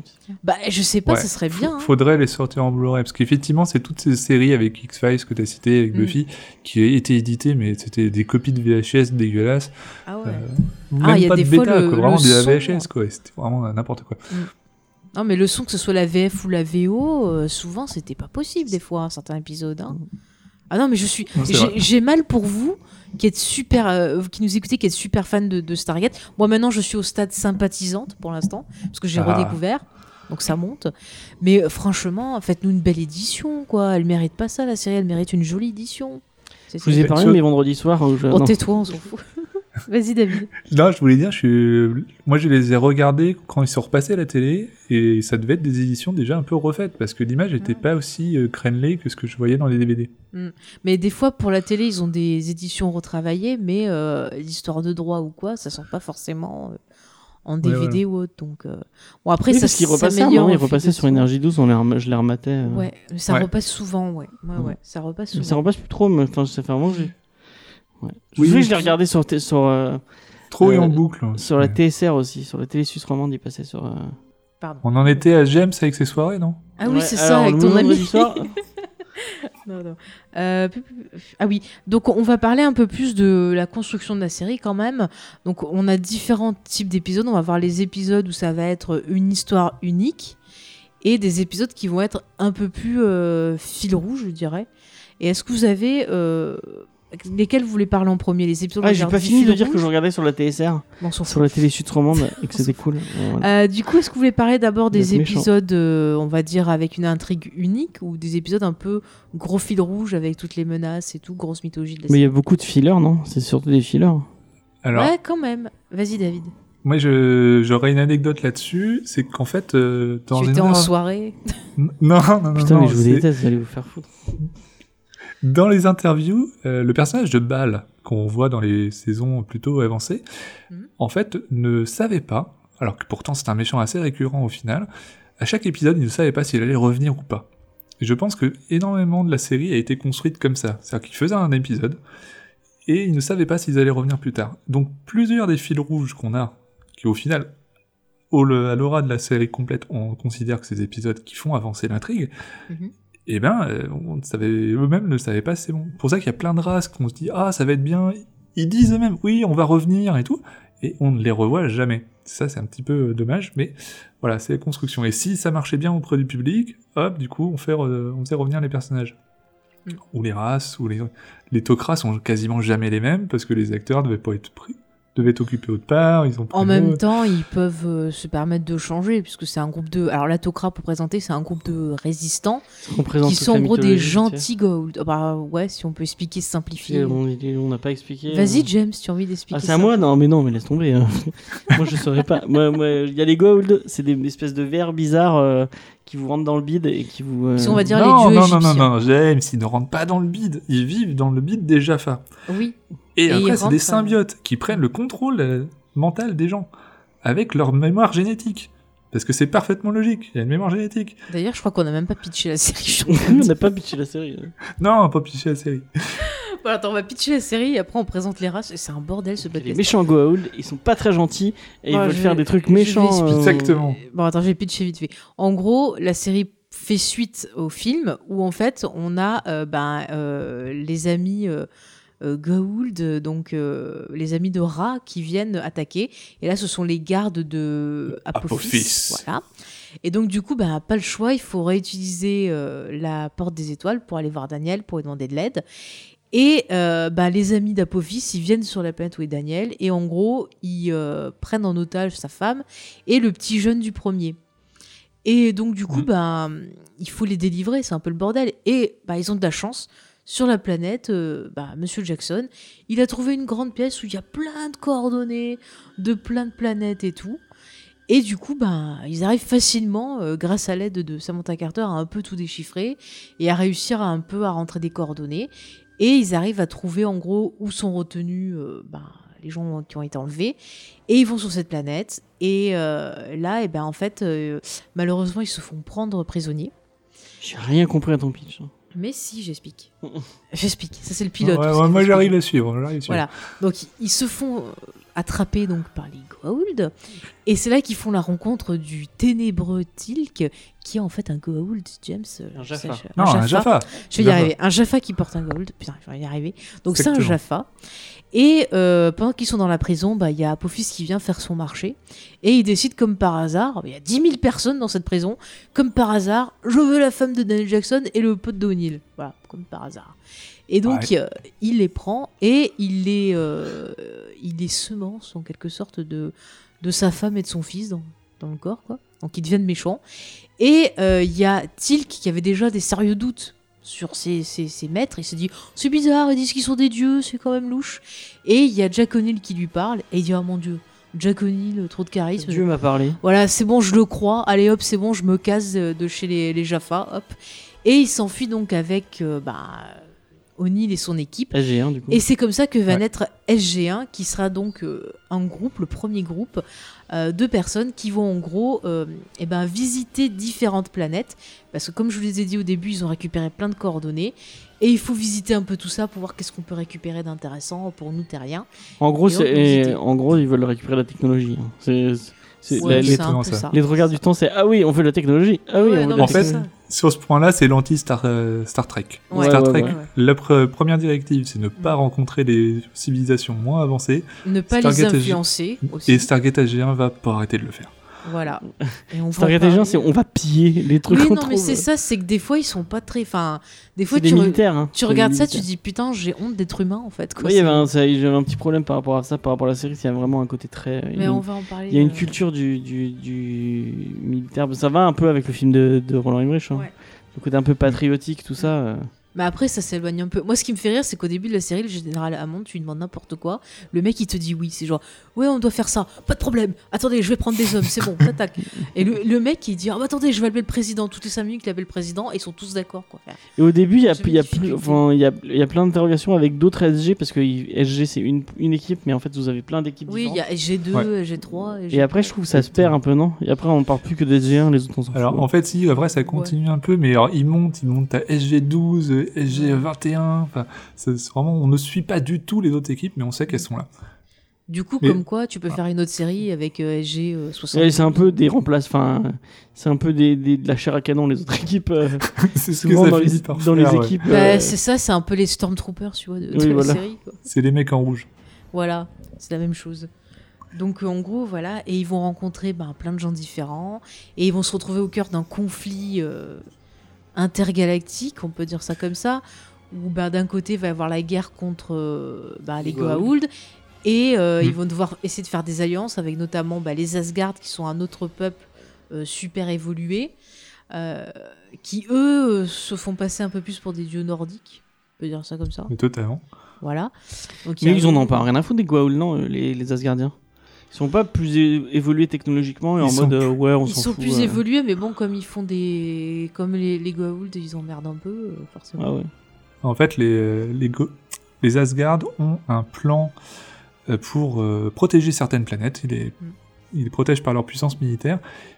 Des Goa'uld qui font la guerre entre eux, c'est un système plus féodal. Mais en fait, on apprend que, de toute façon, les euh, Asgard n'auraient pas pu protéger la Terre efficacement, puisque eux-mêmes sont occupés par les réplicateurs. Mmh. Et oui, et d'ailleurs, et du coup, bah, c'est pour ça qu'ils doivent un peu demander l'aide de- des terriens. euh, Des fois, enfin, il y a des alliances. Oui. Il y a plein de trucs Pour notre ça. stupidité, hein, quand même, faut le dire. Ouais, ouais. Mais ils sont très fans de O'Neill, par exemple, les Asgardiens. Ils sont très n'est- fans de. Qui n'est pas fan de. O'Neill Ouais. Qu'est-ce que tu dis, James. Qui n'est pas fan de O'Neill Ouais. Mais il fait point- des blagues toutes les samedis. Je suis sûr qu'il est accompagné d'un mec qui tape sur son tambour à chaque fois qu'il fait une bonne blague. quoi. Ouais. Je le sens trop, quoi. Je suis sûr que dans sa Ouais. tête, ça fait ça, quoi. Et spoiler, il y a quand même un vaisseau Asgard qui s'appelle le O'Neill. Ouais. Qui malheureusement n'aura pas fait long feu. Ah là là là, spoiler, spoiler. Pardon, bah, elle était facile. Mais en fait, à chaque saison, il y a un- enfin, il y a, il y a une bon, allez 3-4 saisons sur les Goa'uld. Mhm. Et puis après, on passe à une autre menace, quoi. À chaque fois, il y a, il y a une menace un peu plus. euh, Alors, il y a des menaces récurrentes, mais ce qui est intéressant par contre dans cette série, que n'a pas par exemple Buffy qui a un méchant par saison, c'est que les méchants des fois s'intercalent, puisqu'ils ont une grosse tendance à revenir de la mort. Euh, oui, c'est à toi que je pense, Apophis. Et donc du coup, ça, permet de, mêler un peu tout et de faire des, des combos de la mort, à dire euh, ce méchant-là qui s'allie avec ce méchant-là ou qui se met contre l'autre méchant. Les scénaristes étaient plutôt malins pour euh, vraiment établir cet univers justement et d'avoir une certaine cohérence, de faire revenir certaines races et certaines technologies au fil du temps. Donc même mais si on regardait qu'un épisode semaine, euh, arrête pas de se mettre sur la gueule. euh, Bah, déjà, ils se Ah mettent bah, entre eux. T'as, même des Goa'uld qui vont un moment s'allier avec les terriens. hein. T'as un épisode sur ça, justement, où ils doivent faire des, des pourparlers. Enfin, c'est, c'est plein de trucs comme ça. exactement. Je me souviens qu'après, il y a en plus, il y a les anciens. euh, Bah, les Oui, anciens, alors, c'est il y a les, anciens. C'est pas les Asgardiens. Attends, je sais plus où j'en Non, suis. Non. non, les anciens, c'est autre chose. Les anciens, c'est lesquels déjà c'est des dieux, euh, l'espèce de dieux bizarres. Alors, C'est là non, où non, Daniel non. y va. Les- Oups. Ah, Les anciens ne sont pas des dieux, les anciens il étaient la race humaine précédente. Ah, voilà. Et ils sont ensuite ascen- enfin, ils ont fait l'ascension, donc sont devenus euh, des êtres immatériels. Oui, alors Stargate, c'est très complexe. Il y a Ah plein, oui. plein, plein de mots. Non, Je suis désolé pour les auditeurs. je les ai fusionnés avec les Asgardiens, moi, à force. C'est beaucoup. Et puis après, il y a un, Mais- il y a un Goa'uld qui va, qui fait l'ascension, je crois. C'est Apophis, non? C'est Anubis. Anubis. Anubis. Donc Mais on oui, peut oui. dire que Et après, O'Neill va aussi. euh, Non, c'est. Non, pas O'Neill. Euh, Jackson. C'est Jackson qui va. Jackson Jackson. moment. qui va, qui Mais va après, il revient, il repart. Il fait sa vie de Jackson, quoi. Non, mais c'est vrai qu'il y a quand même, on l'a dit, c'est super riche. Mais alors, des fois, pour s'y retrouver, il faut quand même euh, noter certains trucs. Mais la série en est consciente elle-même. Il y a un Mm. épisode qui est magnifique, qui est mon épisode préféré, si je peux le citer à son nom maintenant. Vas-y, vas-y. L'épisode Citizen Joe, où en fait on découvre qu'il y a, par des pierres de communication qu'on nous avait présentées dans un épisode précédent, il y a un coiffeur qui, en- enfin, euh, euh, pendant la nuit, il a tous les, euh, les extraits de missions de O'Neill. Et donc du coup, il se met à les raconter aux personnes qui coiffent. Et du coup, au début, il trouve ça bien. Mais très vite, ils comprennent plus rien. Il fait, mais c'est vachement trop compliqué ton histoire. Il leur gueule, il fait, c'est pas compliqué, c'est complexe. C'est pas pareil. Et pour moi, c'est exactement ça. Les fans de la série sont comme ça pour dire, mais non, c'est complexe, c'est pas compliqué. En fait, est c'est un peu, tu vois, comme quand tu regardes des soap opéras, euh, genre les feux de l'amour. Comment- euh, Oui, non, mais non, mais c'est vrai, il y a un peu de ça aussi. Je suis désolée, si t'as des histoires de famille et tout, euh, rien que dans les Gold, ils sont 70 000, euh, ils se bouffent entre eux. Ah, il faut pas dire que C'est Marie. Ah, puis Ouais, on aime bien être précis sur le bon terme, parce que dans la série, ils, ils sont assez précis. Il y a deux, trois Mm. trucs qui sont pas cohérents. Euh, on peut parler du ZAT, si vous voulez, quand même l'arme la plus stupide du monde, parce que un coup ça tue. Non, un coup ça stun. Ouais, Donc, euh, mais deux coups ça ça tue, tue. et trois coups ça fait disparaître. Mais alors du coup, quand tu te prends un deuxième coup, euh, combien de temps t'as avant de pouvoir prendre le deuxième coup et mourir Ah Euh, oui, bon, si c'est pas pas, le même. euh, Ouais. si c'est pas le Non, même. c'est pas. euh, C'est pas logique. Des fois, tu tires sur une porte, ça, ça l'ouvre. Euh, Enfin, c'est génial. En fait, c'est un petit peu le tournevis sonique de Doctor Who, c'est-à-dire que quand les scénaristes ont besoin d'un truc, ils prennent un ZAT, ils tirent et ça marche. Bah écoute, autant que C'est ça marrant, ça me fait penser à SPN et leur euh, et la, la, la résistance des portes qui est, qui est très variable d'un épisode à un autre. Mais si elle est bien construite.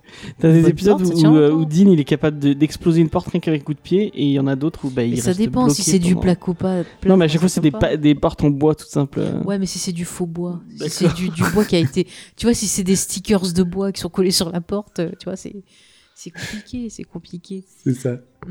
Et au niveau des inspirations de la série, est-ce qu'il y a des, des épisodes qui vous ont fait penser à d'autres œuvres de, de pop culture ou de science-fiction ou, euh, Oui, James.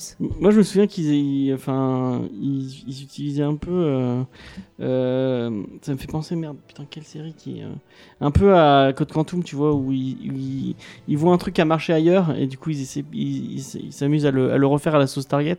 Je pense qu'à un moment, il y avait un, truc de voyage dans le temps où on les voit revenir euh, à l'époque de la Deuxième Guerre mondiale, je crois. euh. Euh, Il y a plusieurs épisodes de Voyage dans le temps. Mais oui, oui, il y en Il y a du, euh, il y a, il y a du, euh, il y a l'amour de, l'amour de Faye. euh, Il y, a- il y a un épisode de Ah, boucle un temporelle. quelle horreur cet épisode. Euh, je trouve qu'ils utilisent pas mal de, de trucs. euh, Moi, je trouve qu'il y a pas mal quand même d'inspiration Star Trek parce qu'on retrouve Ah, mais totalement. Ah ouais, on retrouve, tu vois, le côté, bon, bah voilà, on voyage de nouveaux trucs. Puis il y a le côté aussi monde parallèle, monde miroir, quelque chose qui revient pas mal aussi dans, dans Star Trek. Donc je- on sent que quand même, ils ont un certain amour de, ouais, de la science-fiction, quoi. C'est... Il y a même un épisode qui fait penser à un des pires épisodes de Buffy euh, où t'as euh, O'Neill qui devient, euh, qui devient, qui devient un Ah, un homme des qui se cavernes. transforme en homme de caverne, un peu comme. Bien bad, oui. Effectivement. Ouais, c'était drôle. C'était drôle. Mais il y y, a des épisodes pour tout. Il y a, il y a Ouais. énormément d'épisodes. Il y a un épisode qui me fait penser à la mouche aussi, où c'est quand Tilk, euh, on lui a, Oui. euh, il Ah s'est oui, fait c'est vrai, piquer m'en justement par une bestiole sur une planète, je sais pas quoi. Ouais. Et en fait, il commence à avoir des trucs dégueux. qui- Enfin, j'ai vraiment pensé à la mouche euh, version euh, Cronenberg. donc, euh, Tiens, dans, dans les trucs qui revient pas, ça aussi, on, on l'a pas. Enfin, ce- cette espèce de, de race. de race bizarre, on la revoit plus du tout après quoi. Bah tant mieux. Non. Mais non, non, mais il y en a plein en fait. Il y en a énormément, surtout dans les premières saisons. Il y a Mm. énormément d'éléments qui, bah, voilà, c'était pour fabriquer des épisodes et ça n'a jamais revenu derrière. Bah, c'est un peu un côté Freak of the Week, quoi, un peu. Une espèce Oui. de dieu végétal ou je sais pas quoi. euh. Ouais. Mais t'as as même une race euh, aussi où c'est par exemple, ça te met dans un monde virtuel, tu vois. Ah. Oui, C'est- arrivé. C'était pas mal ça aussi. Il y a eu les mondes virtuels, il y a eu euh, les réplicants. Du coup, pour le coup, alors, Ah, je dis pas les Il y avait, réplicants. Ouais, il y avait ouais. Jean-Claude Van Damme dans la Il y série. avait Jean-Claude Van Damme, c'est-à-dire qu'en fait, on, on suit l'équipe SG1 qui revient de mission Mhm. Et en fait, on découvre au fil de l'épisode que ce n'est pas l'équipe H1, qu'elle Oui, a je été remplacée. Voilà, il y avait de très bons épisodes. Les épisodes de Monde Parallèle, effectivement, très souvent. Les épisodes boucle temporelle. Ouais, pas les Et, euh, meilleurs pour moi. Beaucoup de, de- d'épisodes bouteilles Mm. pour, euh, qui restent dans la base. Parce Une qu'il n'y a base pas beaucoup de magnifique. budget, donc il- Mm. Ouais, au final, ça C'était donne totalement une- sur budget. Ouais, au final, ça donne une belle ambiance d'aventure. Mais on l'a dit, il n'y a pas que ça. C'est une série qui est très très drôle. Et euh, j'ai envie juste qu'on parle de son humour, un peu de son second degré, de sa facilité euh, à se moquer d'elle-même. Parce que tu l'as très bien dit tout à l'heure, David, elle a quand même conscience ben, des, des faiblesses qu'on lui impute. Tu vois, comme par Mm. exemple, euh, on parlait du fait que ça se ressemble souvent et tout. Ils essaient de trouver des réponses pour ça, de placer toujours une petite vanne. Même par exemple, euh, par exemple, euh, MacGyver, à un moment, euh, il fait une tu vas pas vanne. t'empêcher de l'appeler MacGyver. Ouais, parce que c'est toujours MacGyver en mon cas. À un moment, il fait une vanne où justement ils sont, euh, je sais plus, ils sont aux États-Unis dans un, un bâtiment, euh, je sais pas des États-Unis.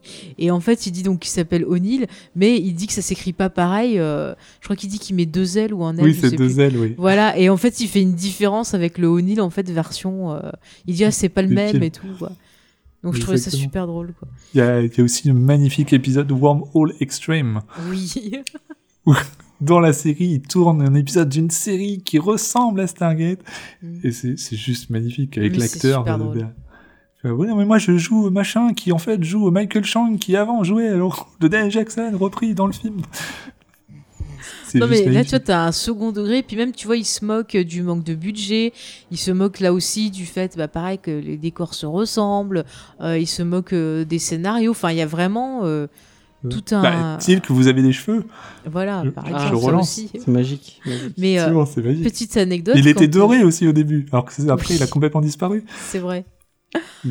euh, moi ce qui m'a fait rire c'est quand euh, on l'avait croisé donc euh, l'année dernière euh, au, au Montpellier Dans- dans à un Game convention. Show voilà pour préciser où et en fait moi j'étais allée voir pour essayer de prendre euh, des photos avec mon, mon téléphone de loin et en fait j'entendais les gens qui venaient autour de moi qui regardaient faire c'est Tilk et puis j'entends qu'ils font mais il a des cheveux mais il a des cheveux et ça m'a fait trop rire parce que genre ça fait des années que mon père il me fait la blague et du coup je me dis ah il y a que lui qui doit délirer sur ça et en fait tous les gens autour de moi c'était ça quoi Non, Mais il a des ça lui cheveux. va-. Ça lui va vraiment pas d'avoir des cheveux en fait. Il est tellement eu les cheveux rasés que.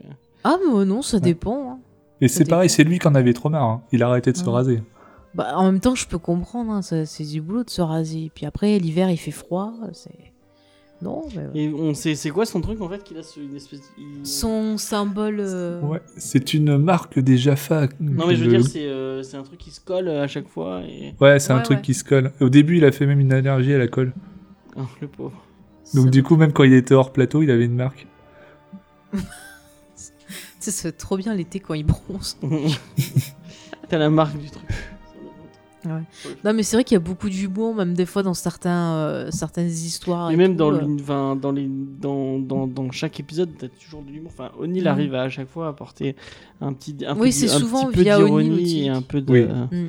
Euh, gagné. Bah, le duo Tilk euh, O'Neill, Ouais. il y a un côté, hein, j'allais- je vais pas dire Laurel et Hardy, mais il y a un côté, voilà, il y en a un qui connaît pas la Terre, donc qui doit apprendre euh, à découvrir, à comprendre nos coutumes, et l'autre qui essaie de lui expliquer, donc du coup ça contrebalance. Et, et, euh, et au bout d'un moment, Tilk découvre Star Wars Ouais, et fait plusieurs références, notamment qu'il l'a déjà vu cinq fois. ouais, c'est trop bien, bravo Tilk. Tilk est extraordinaire. Ah, Mais le, moi, je me le souviens meilleur plein de- truc, attends, mais il y a un moment, excuse-moi James, après je te laisse parler, il y a un moment, je me suis tapé un fou rire, mais à en pleurer. C'est quand Tilk essaye de faire une blague, le mec se met à Ah. rigoler à gorge déployée, et t'as les autres qui te regardent en mode, mais qu'est-ce qu'il raconte? Et le gars passait de sérieux à ça, mais je m'y attendais tellement pas que ça m'a trop fait rire, quoi. Et une blague hyper pas drôle en plus. En hein. plus, quoi, c'est-. Mais le, le mec, il, euh, tu vois, il- je trouve qu'il se débrouille tellement bien dans ça que je m'y attendais pas et euh, je suis partie de rire, quoi. James Et moi, ce qui me faisait, il y, a- il y a pas mal de trucs qui me faisaient rire au niveau de, O'Neill et, euh, et Tilk. On l'a dit, euh, Tilk est complètement mono- monolithique dans, dans sa façon de jouer. Mais je suis sûr sont. Il n'a aucune émotion tout. Et il y a, il y a souvent, moi je me souviens de moments où euh, t'as O'Neill qui fait des blagues justement sur ça, enfin, genre qui anticipe des émotions de, de Tilk alors que bah il va pas en avoir du tout quoi.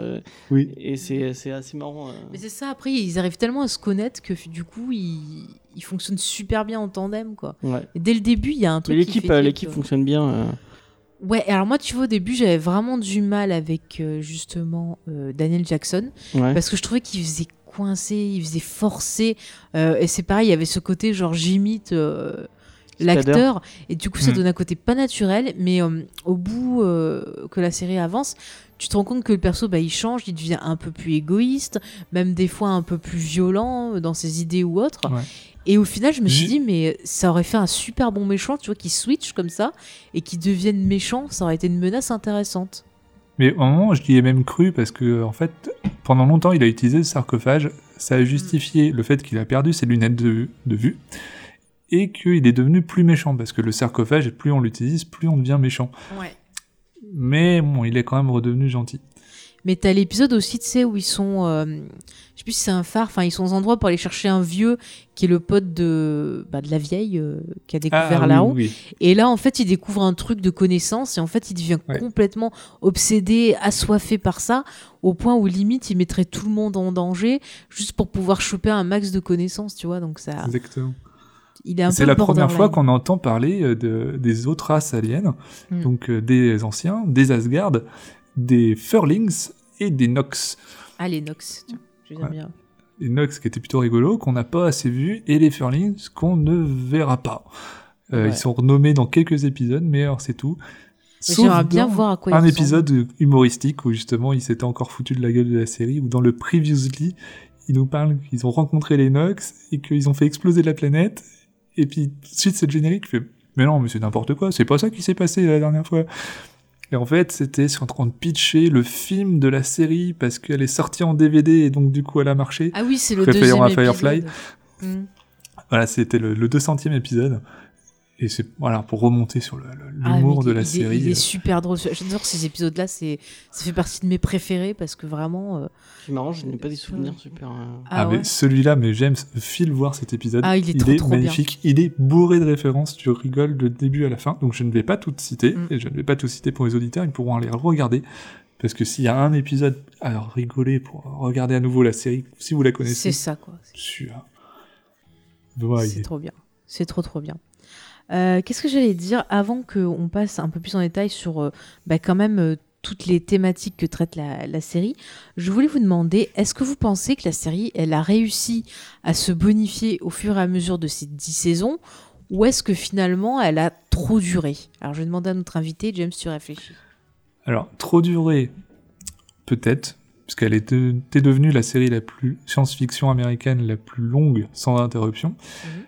On précise mais, bien euh, américain. bonifié- Américain, parce que sinon c'est Doctor Who, on est tous d'accord.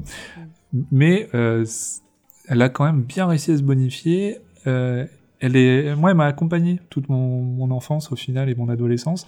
C'est la série sur laquelle j'ai, je suis basculé en VO d'ailleurs, parce que c'est avec euh, Atlantis et les dernières saisons sur les Ori qui sont arrivées, où là, euh, arrivée de la technologie d'Internet, l'ongle d'Amérique nous a envoyé les épisodes. Donc, du coup, on les a regardés en VO à la place de la VF. Et du coup, bah, moi, c'est vraiment euh, ma série que j'adore et que je trouve qu'il y a une évolution des personnages qui est vraiment intéressante, qu'il n'y avait pas forcément dans toutes les séries à l'époque. Les séries s'arrêtaient assez vite. Mhm. Donc, on- c'est un peu précurseur des séries longues. Maintenant, on en a beaucoup plus. Et donc, voilà. Ok. James, euh, ton avis? Euh, bah, c'est une série qui a réussi à se renouveler un peu, parce qu'en plus, il a renouvelé son casting pour, euh, pour proposer de- des nouvelles histoires euh, quand, quand les gens en avaient marre. Enfin, on pense, euh, tu parlais de, de Claudia Black après, et de, même du mec Ah bah de, de Parker Ben Lewis.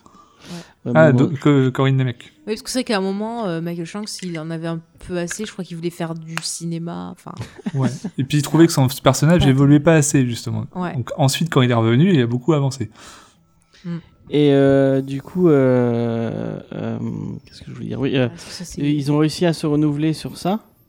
Euh, mais euh, je trouve qu'au bout d'un moment, quand même. Enfin, peut-être pas SG1, mais euh, moi, j'ai tenté les spin-offs.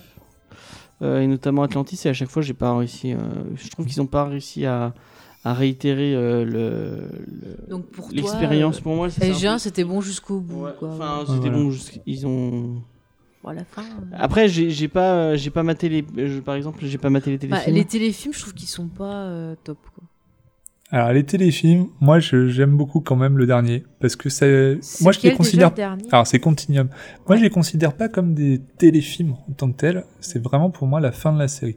C'est-à-dire qu'on a euh, un qui s'appelle Arc of Truth, qui est Large de vérité, qui est là pour terminer la série parce que ils avaient potentiellement pensé à une saison 11 qu'ils n'ont pas fait. Et euh, le dernier Continuum, c'est vraiment pour se marrer en bande de potes. Pour, euh, pour finir la série et sur Oui. une bonne note. C'est que le lequel qui a dernier du voyage dans le temps C'est celui-là, c'est Continuum. Bah, C'est celui-là que j'ai pas aimé. Ah, Moi, j'ai, beaucoup aimé. J'aime beaucoup les épisodes de Voyage dans le temps. Et donc, du coup, euh, celui-là est très très drôle pour moi. Et, et il finit bien la série au final. Parce que c'est vrai que je trouve que au final, moi, ce qui m'a déçu, c'est la fin de la série. Parce que justement, je trouve que c'était pas à la hauteur de ce qu'on avait suivi euh, pendant 10 ans et que ça méritait un truc un peu plus euh, grandiose. Là, je parle de la fin série, hein, pas, pas des téléfilms. Mais le fait qu'ils avaient les, il y avait les autres séries à côté, peut-être qu'ils pouvaient plus faire de trucs aussi grandiloquents Alors, qu'ils si, si, si, eux, ils voulaient bien. C'est plutôt Sci-Fi qui a pas voulu, en fait. Donc, du coup, ils ont essayé de motiver les fans à avoir une suite pour avoir une saison 11 qu'on n'a pas eu. Mais par contre, on a eu, c'est direct ou DVD euh, sur, sur ces deux formats. Voilà. Mais moi, je trouve que c'est Atlantis où euh, là, ça a peut-être duré trop longtemps. Ils ont pas réussi, ils ont voulu trop recopier les personnages, sont vraiment des clones de, de SG1. Ouais. Au fil du temps, ils ont commencé à se développer un petit peu différemment, mais c'était trop forcé de faire, euh, on prend ce qui marchait dans SG1, on vous met dans un autre univers, et ça marche moins bien. Je préfère Universe, pour le coup, euh, qui euh, proposait quelque chose d'un petit peu différent dans un vaisseau. Alors c'était très limité, du coup le budget était... voilà. La technologie euh, d'image de synthèse était déjà bien plus avancée, donc on a quand même des épisodes qui sont assez beaux. Mais c'est une série qui est vraiment différente, qui est du coup intéressante. Ok. Bah, moi, en tout cas, je trouve que tu vois, si les premières saisons, j'avais un peu de mal à rentrer dedans sur Stargate, je pense qu'à partir de la saison 4, là, je suis vraiment bien rentrée dedans. Et euh, j'ai pris vraiment de plus en plus de plaisir à regarder les épisodes. Et je trouve que sur 10 ans, c'est quand même. euh, voilà, ils ont réussi à faire quelque chose de correct, de, de sympathique, de bien, et qui se laisse regarder jusqu'au bout. Après, c'est juste, j'aurais voulu qu'ils aient vraiment euh, la fin qu'ils méritent, qu'ils partent vraiment en feu d'artifice, tu vois, ça aurait été cool. C'est un peu ça mon, mon regret, quoi. Et c'est une série qui a eu plusieurs fois eu des revivals, hein, parce qu'ils pensaient s'arrêter à la 7, Ouais. déjà. C'est pour ça que ils ont tué Frasier, parce qu'ils pensaient qu'ils ne reviendraient pas, parce qu'il y aurait plus d'épisodes. Mais comme, pour, comme ils n'étaient pas complètement sûrs, on va tuer un personnage que les gens aiment bien, qui est récurrent, mais qui est pas primordial. Et moi j'adorais Janet Frasier, le docteur de, de Bah, la elle base. était sympa. Elle était super. Et c'est qui qui reprend la gamine qu'elle adopte déjà? C'est Samantha? C'est Samantha, Ah, mais ensuite on la revoit pas. Ouais. Ça fait partie de ces choses qu'on en parle, mais on ça, voit pas. c'est- la vie des séries télé. Des fois, il y a des persos qui disparaissent, on sait pas pourquoi. Mais on fait comme s'ils n'avaient pas existé. C'est- triste. Ouais. Pourtant c'était intéressant. Mm. Cassandra. Voilà, Cassandra, ouais. Mais en plus, elle était sympa. Il y avait un épisode où elle était ado, elle était là, Ah, vous me faites toucher et tout. Oui. trop bien. Il la laisse avec O'Neill. Ouais, non mais c'était plutôt sympa. Euh, attendez, je m'étouffe. Donc, euh, avant de passer dans une, euh, une- la partie justement où on va parler un peu des grosses thématiques. Donc voilà, maintenant on vous a donné un aperçu un peu de la série. Et là, on va rentrer donc dans les thématiques. Alors, on a parlé bah, de- d'exploration et d'aventure dans cette série. Et on a dit tout à l'heure eh ben, qu'il y avait des conséquences dans ces explorations. Donc on va rentrer sur ça parce que je trouvais que c'était plutôt intéressant. C'est-à-dire que bien souvent, nos amis euh, de SG1, eh ben, euh, ils essayent un peu de s'impliquer, d'aider, mais bien souvent, ça, lui leur retombe dessus. Et euh, ben, du coup, ils doivent faire un peu face à leurs actes. Et je trouve que c'était plutôt intéressant. Comment vous, vous avez vu ça un peu dans, leur relation avec euh, les peuplades qu'ils rencontrent Euh, David, est-ce que tu veux parler en premier? Parce que je vois que James a l'air euh, pensif. Non, mais je suis, d'accord avec toi, et d'autant plus qu'il y a des épisodes qui marchent totalement sur ce principe-là. Ils arrivent, ils foutent la merde, ils doivent réparer, mais il y a même des épisodes qui reviennent plus tard sur les conséquences de ce qu'ils ont fait. Il y a même un procès de SG1 euh, fait par les Goa'uld qui attaquent SG1 comme quoi, en fait, ils ont euh, perturbé euh, des peuples et, euh, et je étais dans les... euh, dans les jeux de pouvoir des Goa'uld. Donc ça, c'est quand même vachement intéressant, je trouve, sur ça. Et euh, sur, effectivement, ces civilisations qu'ils essayent d'aider à leur manière, mais de temps en temps, ils essayent même de les piller. Clairement, s'ils tombent sur des technologies plus avancées qu'eux, ils vont avoir tendance à vouloir les voler. Ce qui, provoquent souvent des dégâts parce qu'ils les ont cassés et donc du coup il faut encore les réparer. Ouais. Mais effectivement, ça c'est vachement intéressant. Mm. Euh, Et par exemple, on a un épisode où genre euh, ils arrivent sur une planète et en fait ils apportent un, un virus, en quelque sorte, euh, qui euh, qui atteint la- le- bah, les gens En de cette planète, quoi. Voilà. En mode très. euh, exactement. la guerre du monde. Ouais, voilà, un peu ça. Et puis c'est vrai que des fois, on a un côté un peu, ça fait penser un peu aux conquistadors euh, qui arrivent et qui essayent de manipuler. On voit même des équipes de SG1. Normalement, il y a un épisode un peu. euh, Enfin, qui était pas mal où c'était un ex de Samantha Carter qui avait pété un câble. Ah oui, j'en souviens celui-là. qui voulait qu'on le prenne pour un dieu, enfin qui, qui avait un... et ça me faisait beaucoup penser justement aux Espagnols quand ils sont arrivés aux États-Unis. enfin, Mhm. je trouvais ça plutôt intéressant, James. Mais moi, je me souviens aussi, il y a tout un épisode où tu t'as un mec du gouvernement qui vient les voir et qui, en- qui est en train de dire bah, euh, euh, vous, vous nous avez rien à rapporter pour l'instant, nous on veut de la technologie, euh, ramenez-nous technologie, vous êtes là pour ça, ramenez des technologies, pour l'instant on n'a rien vu. Donc il va falloir prouver votre utilité et, euh, et puis euh, et aller piller d'autres mondes pour, euh, pour récupérer des, technologies. Et il y a tout un bras de fer entre O'Neill et ce, ce mec du gouvernement. Mhm. Je crois qu'il va revenir plusieurs fois en plus, non? Ouais, c'est un Oui, gros oui, c'est tout un arc, ouais. C'est tout un arc où effectivement, en fait, ils vont créer une sorte de société secrète avec une autre équipe, euh, avec une autre port. Enfin, ouais, ouais, tout un système hein, euh, pour pouvoir voler les technologies. Et du coup, c'est SG1 qu'on va euh, rendre responsable. Hein, mais c'est ça. Enfin, il y a plein de d'histoires comme ça intéressantes. Genre, par exemple, même quand ils aident euh, SG1, ils ont envie d'aider, euh, tu vois, des peuples qui se sont fait attaquer, qui perdent leur planète et tout. Ils les amènent sur Terre. Et même si le général Hammond, bon, il est d'accord parce qu'il dit tout en oui, t'as toujours justement ce même mec du gouvernement ou d'autres qui vont arriver en disant Ah, mais c'est des aliens. Oui, il y a des euh, est-ce que réfugiés. ce sont ils des ennemis réfugiés. Il faut leur prendre des infos, il faut les interroger, gna gna gna. Enfin, il y a souvent ce truc comme ça. C'est marrant, il il gueulait d'avoir des technologies, on veut des technologies, on veut des technologies, et au final, la- le truc le plus, le plus puissant qu'il y a eu dans SG1, c'est un truc qui a été utilisé, qui était déjà sur Terre, non? C'est pas le truc qu'ils ont sur le pôle Nord ou le pôle Sud, là? Ouais, l'arme des anciens euh, qui est sur. euh, ouais. Mm, mm. D'ailleurs, ça, c'est vraiment l'épisode où euh, c'est la première fois qu'on voit euh, une bataille spatiale dans une série. Où moi, je me suis dit, mais nous, maintenant, c'est bon, on peut faire des séries Star Wars, quoi. Bon, on ça arrive. toujours à Star Wars. Ça arrive. Bon, Après, on a Ouais, eu bah oui. Battlestar Galactica, euh, pareil, qui, Ouais, qui ouais, on arrivait eu avec des beaux trucs. euh. Non, mais c'était chouette. Et, et du coup, ça donne un aperçu un peu bah, de l'humain, de la nature humaine. Il y a quand même un côté vachement critique de, Mhm. de l'humain, quoi. C'est pas des gens. enfin, Mhm. Ils sont pas tout le temps positifs, hein, et des fois, ils sont. euh, C'est ça, ils sont égocentriques, ils sont. euh, Et d'ailleurs, même, on, mauvais. on Oui, rencontre à un moment le peuple des Tolan, qui sont très humains, quelque part, mais qui sont plus avancés que euh, la Terre. Que... Et donc, du coup, ils refusent de nous aider. Ouais. Pendant très longtemps. Et ça, c'est aussi intéressant sur le fait qu'on se sent supérieur, comme les conquistadors, et qu'au final, bah, il y a encore des plus gros poissons que nous. C'est ça, on voit qu'ils sont assez égocentriques en fait. Et euh, ils se rendent compte qu'ils sont pas forcément bah, le centre de l'univers, qu'il y a plein d'autres gens. Je veux dire, il y a même, euh, par exemple, à l'épisode où justement ils arrivent sur la planète et qu'il y a le fameux marteau de Thor. En fait, ils se posent pas la question de l'utilité de ce fameux marteau pour les gens de cette planète. Ils décident, eux, de le péter parce que euh, leur pote Tilk est prisonnier dedans. Mais quelques épisodes plus tard, eh ben, on voit qu'il va y avoir des conséquences parce que les Goa'uld vont attaquer. Et là, du coup, ben, ils se retrouvent en quelque sorte responsables de la mort de plein de gens, quoi. Exactement. Alors que voilà, Spock dirait que euh, il faut choisir euh, l'intérêt, on va dire, du plus grand nombre plutôt que de un. Je me souviens aussi d'un épisode où il y a tout un. Il y a toute une espèce de, de clan bizarre entre. euh, ils arrivent sur une planète et il y a une partie de la population qui est, une qui est, euh, qui est, qui est atteinte d'une espèce de maladie qui les rend débiles.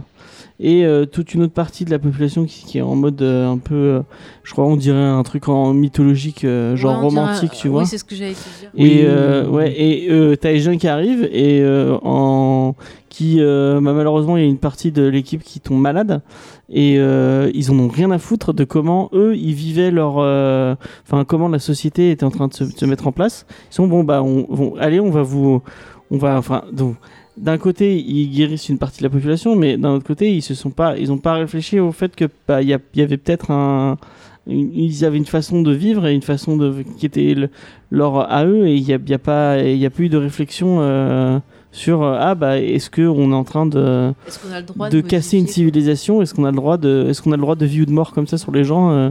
C'est pas, regarde, ils agissent que euh, parce que un de leurs potes un souci. Oui, Tu bah oui. comme ils vont sur une planète aussi, un moment où en fait les gens ils ont un cycle de vie court. Oui. Et euh, t'as O'Neill en fait qui euh, se retrouve un peu infecté par ça et qui vieillit du coup très vite. Et du coup ils se mettent à chercher ben, un antidote pour en gros guérir tout le monde et euh, on leur demande pas pourquoi sur cette planète il y a ce cycle là. Enfin après on dit que c'est lié justement à leur ennemi et tout, mais il y a peut-être une raison. Enfin ils savent pas, ils se posent pas la question, c'est juste C'est un peu, on tire d'abord et on, et on, on règle les ça. problèmes qu'on voit et puis après on. Mais souvent c'est ça littéralement souvent.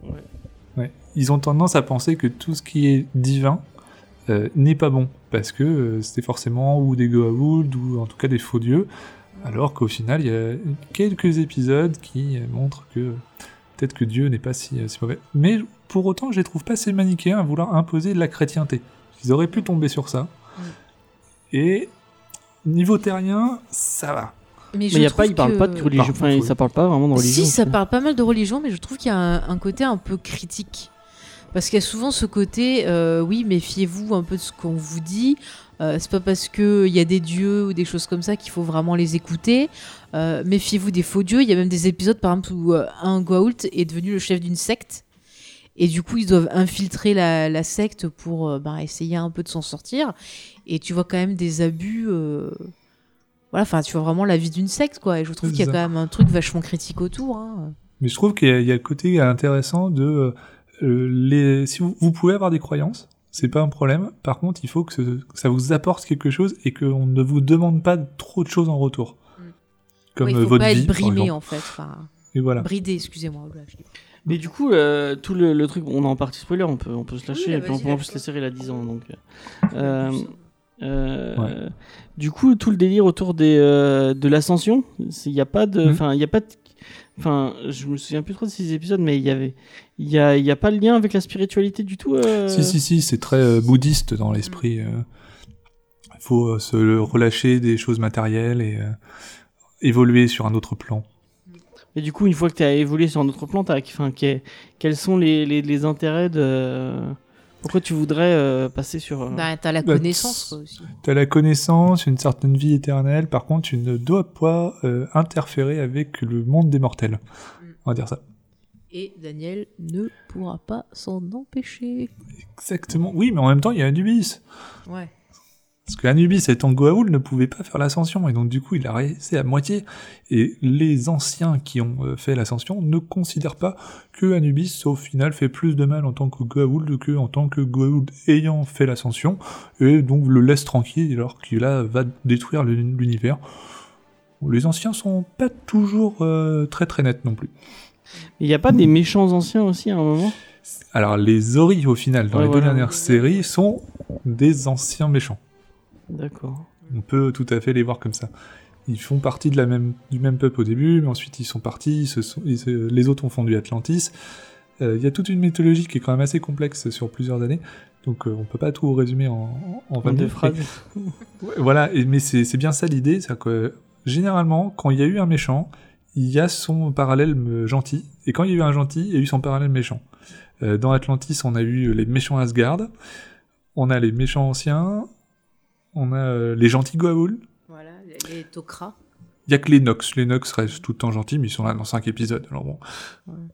Mais moi, je trouve ça intéressant quand même qui euh, pousse à avoir cette réflexion de ne prenez pas tout ce qu'on vous dit pour argent comptant, réfléchissez, vous faites pas avoir. Enfin, il y a quand même euh, une petite. euh, Il y a des gentils races aussi. Des gentils quoi? C'est Oui, il y a un gentil race au moment. Ah, Ah, il y en a Ouais, un. ouais. donc Ouais. Il y en a un. ouais, ouais. Bah en fait, euh, il y en a même plus, mais c'est-à-dire qu'en fait, ils font une expérience qui prennent un race et le retransforment en humain. Ah, d'accord. Donc, du Ah coup, oui, parce devient- que les races, c'est des, c'est des, euh, c'est des, Je les avais c'est oubliés. des humains qui se sont transformés, oui, effectivement. Ouais, en fait, c'est un peu bizarre. C'est une espèce de verre qui s'est transformé, mais avec des gènes humains. Bon, du coup, ouais, ils peuvent les transformer en humains. D'accord.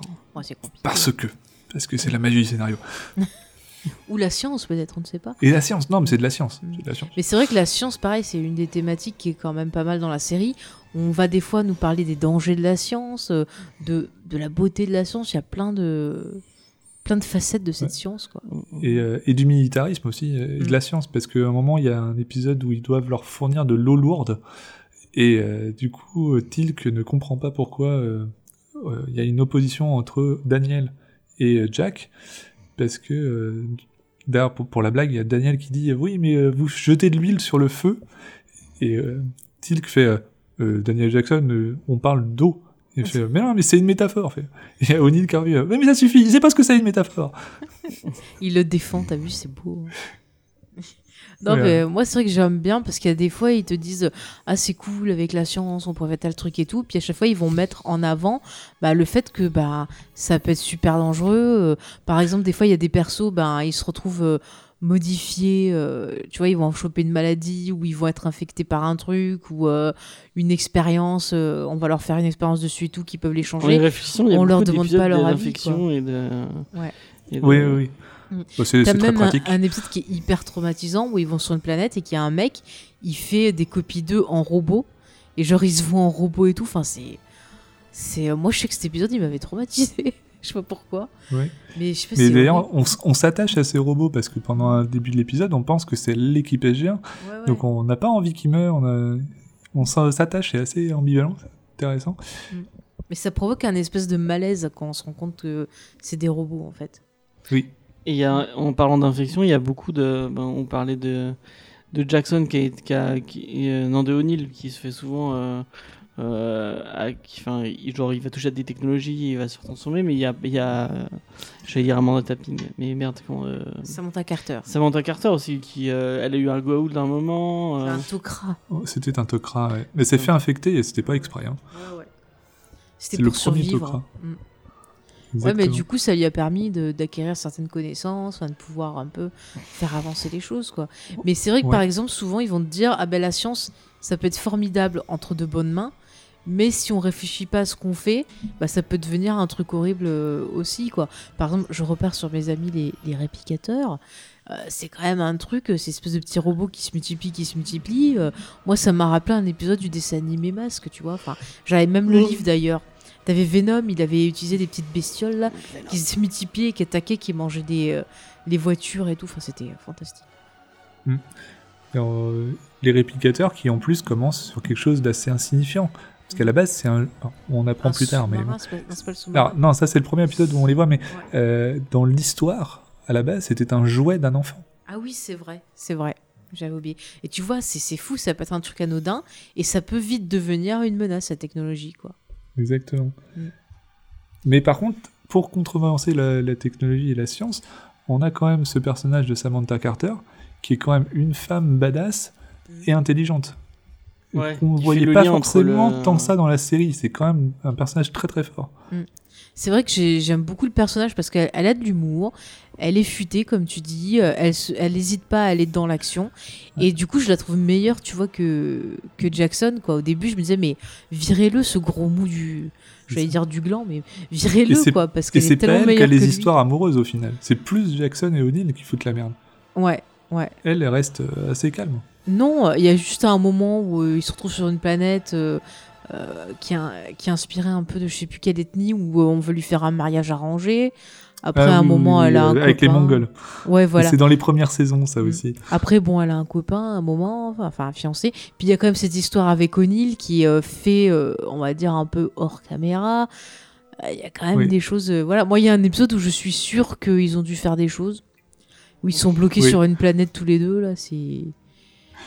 Voilà. Tu m'avais envoyé des messages. euh, Ouais, ouais. Mais je dis, mais c'est, trucs. mais c'est obligé, ils se font des regards et tout. Enfin, voilà. Mais je trouve ça plutôt pas mal qu'il ait fait euh, un peu en, en arrière-plan, que ce soit pas ça qui Oui. soit mis en avant, que ça puisse vraiment euh, bah, ces thématiques d'aventure, de, de science-fiction. euh, moi, je trouve ça.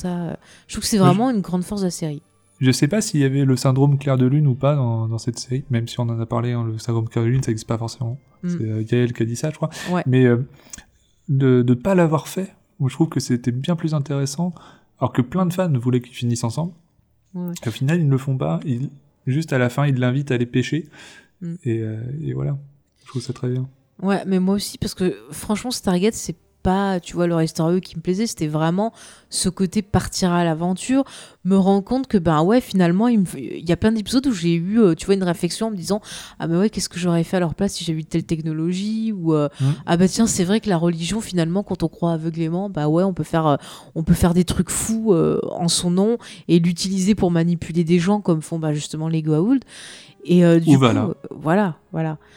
C'est vrai, ne l'oublions pas parce que.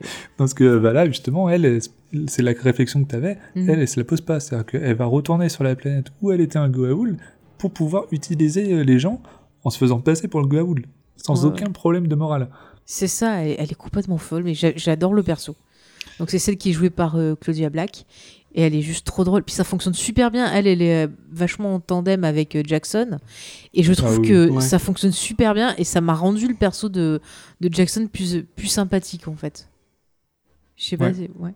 James? De quoi? Oui. Oui, Vala et Ja- Non, j'étais en train de lire un truc, donc je sais Vala pas. et Jackson, tu trouves pas que ça fonctionne bien ensemble? Euh, mais j'ai pas trop regardé l'épisode où elle était là, où il y avait. euh, Ah, bah, tu as tort. Ouais, je trouve que maintenant, c'est pas. euh, c'est dans les romances, c'est pas ce qui m'a marqué dans SG1. Bah, De toute euh, façon, la meilleure, c'est Tilk et la meilleure, c'est la bromance de Tilk. euh, C'est c'est les best friends. euh, Je les adore. Ouais, voilà. C'est la meilleure. Ouais. euh, Mais ça fonctionne tellement bien, il y a de l'alchimie, il y a de la complicité, c'est tout ce qu'on aime. Mais c'est vrai. ça. Bientôt, ils vont faire un, un spectacle, c'est le one-man show. euh. non, non. Est-ce que vous voyez d'autres thématiques euh, qu'on n'a pas abordées, que vous vouliez euh, un peu développer, euh, qui est quand même intéressant euh, dans Stargate Non, je vois pas. Non Comme ça, non, je vois pas de. J'ai pas de. Ouais. Ça vient pas. Ouais. Après, au niveau des femmes, quand même, je vais faire un petit point femme, parce qu'on parlait de Samantha Carter en personnage fort. Euh, c'est vrai que souvent, on va avoir des planètes où on va avoir une femme qui va quand même avoir une place importante euh, dans, dans la société. Soit elle va être dirigeante, soit elle va avoir un rôle euh, protecteur. Enfin, genre par exemple, il y a un épisode où ils sont dans une prison et c'est une femme qui, euh, en gros, dirige euh, Ouais. la prison. Euh, à un moment, bah, quand je parlais Ouais, de l'épisode, ouais. Je vois bien de laquelle tu veux dire. Tu vois, c'est ce que je veux dire, la coquinette. Ouais, je vois bien. la coquinette, ouais. Non, mais euh, bah, vraiment, moi, je trouve ça cool que dans un, dans un monde si masculin qui est euh, l'Air Force. euh, de Même voir, au niveau euh, des planètes aussi. euh, un peu tout. Ouais, non mais de voir Samantha Carter, Samantha Carter qui, a un, qui a un rôle si prépondérant et, euh, Mm. et elle est dans, dans l'équipe, elle est, elle est, elle est- c'est la deuxième en fait de la deuxième en rôle hiérarchique derrière le derrière O'Neill. Mhm. Euh, Oui. Parce que les autres ne sont plus- pas militaires. Ouais, c'est une des plus compétentes euh, au final. euh, C'est- clair. Rappelons Bah oui. qu'elle a réussi à déchiffrer tous les codes là que le petit Jackson il a trouvé, qu'elle a réussi à mettre en place les protocoles pour euh, la porte des étoiles et compagnie. je pense au, qu'elle au trouve plein de médecin. choses. Elle a développé les EPM. beaucoup, euh, Ouais. dans, la, dans la base. Oui, la- la- la- qui est le médecin, ouais. euh, il y a vraiment, enfin, ils, ils ont dans un dans un truc qui aurait pu être très euh, euh, entre couilles, hein, puisque Bah oui, parce que c'est très le- militaire. c'est l'univers militaire. euh, finalement, ils ont ré- réussi à ramener des personnages féminins très forts. Mm. Et c'est. Mais tu vois, par exemple, là, on peut bien. comparer avec le film. Dans le film, on a bah, la vieille là qui a trouvé la. Ouais. la... On la revoit pas du tout elle dans le. Si tu la revois dans la série, Si, mais si. c'est pas la même. euh, C'est pas la même, ouais. Voilà. Mais bon, voilà, elle est pas non plus hyper développée. Tu la vois, c'est elle est gentillette, tu vois, mais sans plus. C'est la vieille. ouais. Voilà. Et puis dans le film, tu as la femme d'Anne Jackson qui est, bah voilà, la, la belle fille qui est là juste euh, pour l'histoire d'amour. Mais, Mais c'est la demoiselle vraiment- en détresse, de toute façon, pendant tout le long. Voilà, elle a rien de, de plus. Donc c'est vrai que la série, ça, ça permet quand même d'avoir pas mal de personnages euh, féminins intéressants. Donc ça aussi, on peut le souligner. Ça parle de parentalité aussi parce qu'il y a un moment, il y a tout un moment où Jackson cherche euh, son espèce de. f- C'est pas vraiment son fils, c'est le fils de. Oui. De Apophis et de. De, De Charret. de Charret. Bah, D'ailleurs, on- c'est du, excusez-moi, mais les Goa'uld, c'est du viol quand même. Ah, mais totalement. Il y a, là, totalement il y a du pas de notion de consentement. Alors que les Tok'ra, oui. Ouais. Les Tok'ra sont des vrais symbiotes. Parce qu'on voit par exemple avec la façon dont euh, justement la femme de Daniel O'Neill, euh, Daniel O'Neill, putain, Daniel Jackson, se fait euh, justement euh, goaliser, je vais dire ça comme ça. C'est toute une scène où elle commence à se faire mettre bah, nue devant euh, Apophis, Apophis. et puis voilà, on a le, le Goa'uld qui rentre en elle, et c'est quand même assez. bah, la scène, ils essaient de rendre ça quand même pas mal sexualisé, je trouve. Donc pour moi, c'est vraiment euh, du viol. Ouais, ouais, totalement. Moi, ça me Ouais, fait le penser, côté a- phallique. euh, Dans le côté phallique Ouais, qui est un oui, peu viol, il y a tout un épisode dans les premières saisons où t'as un pote à, à O'Neill qui se fait infecter par un. euh, par un Oui, c'est dans les premiers épisodes, ça. qui- et en fait, il, il est en- enroulé autour de sa. euh, Non, pas de sa bite, autour de sa colonne vertébrale. Non, c'est que... Ça aurait été plus simple à mon avis. pas, hein. tu dis dans le sens c'est phallique. Kowalski, le personnage. Ouais. Et il y a Qui était dans le film, euh, mais voilà, voilà. mais qui n'était pas le même acteur, mais qui revient ça. du film. Et euh, donc, euh, il, il, il se fait infecter par le Goa'uld et il y a tout un. toute Ah, une mais les histoire, Goa'uld, de toute façon, pour Il survivre, va ils falloir le torturer quoi. euh, et il va falloir décider entre euh, est-ce qu'il faut tuer euh, ce Goa'uld, enfin il faut, faut tuer le Goa'uld au point de tuer l'autre, Mhm. ou s'il faut tuer l'autre, enfin euh, sauver l'autre à tout prix. Mhm. Et il y avait un côté très euh, euh, sexuel, je trouve, dans ce, dans ce- avec une espèce de torture un peu bizarre et tout. Ouais. C'était, euh, ça m'avait marqué à, à l'époque. Hmm. C'était 51 degrés avant l'heure. Ouais, voilà, exactement. Ouais, ça. Ouais, ouais.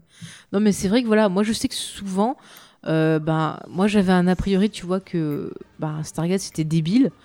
Et en fait, euh, franchement, en revoyant la série, mais j'ai trouvé qu'il y avait des épisodes qui étaient super intelligents et qui vraiment euh, apportaient de la profondeur. Et puis voilà, de voir plein de persos comme ça, euh, féminins euh, plutôt sympas, des méchants qui sont finalement plutôt bien bossés, je trouve. Apophis, Ouais. c'est Bah, quand même pas une dans, grosse on n'est pas menace. dans- hein. on est clairement pas dans du Star Trek.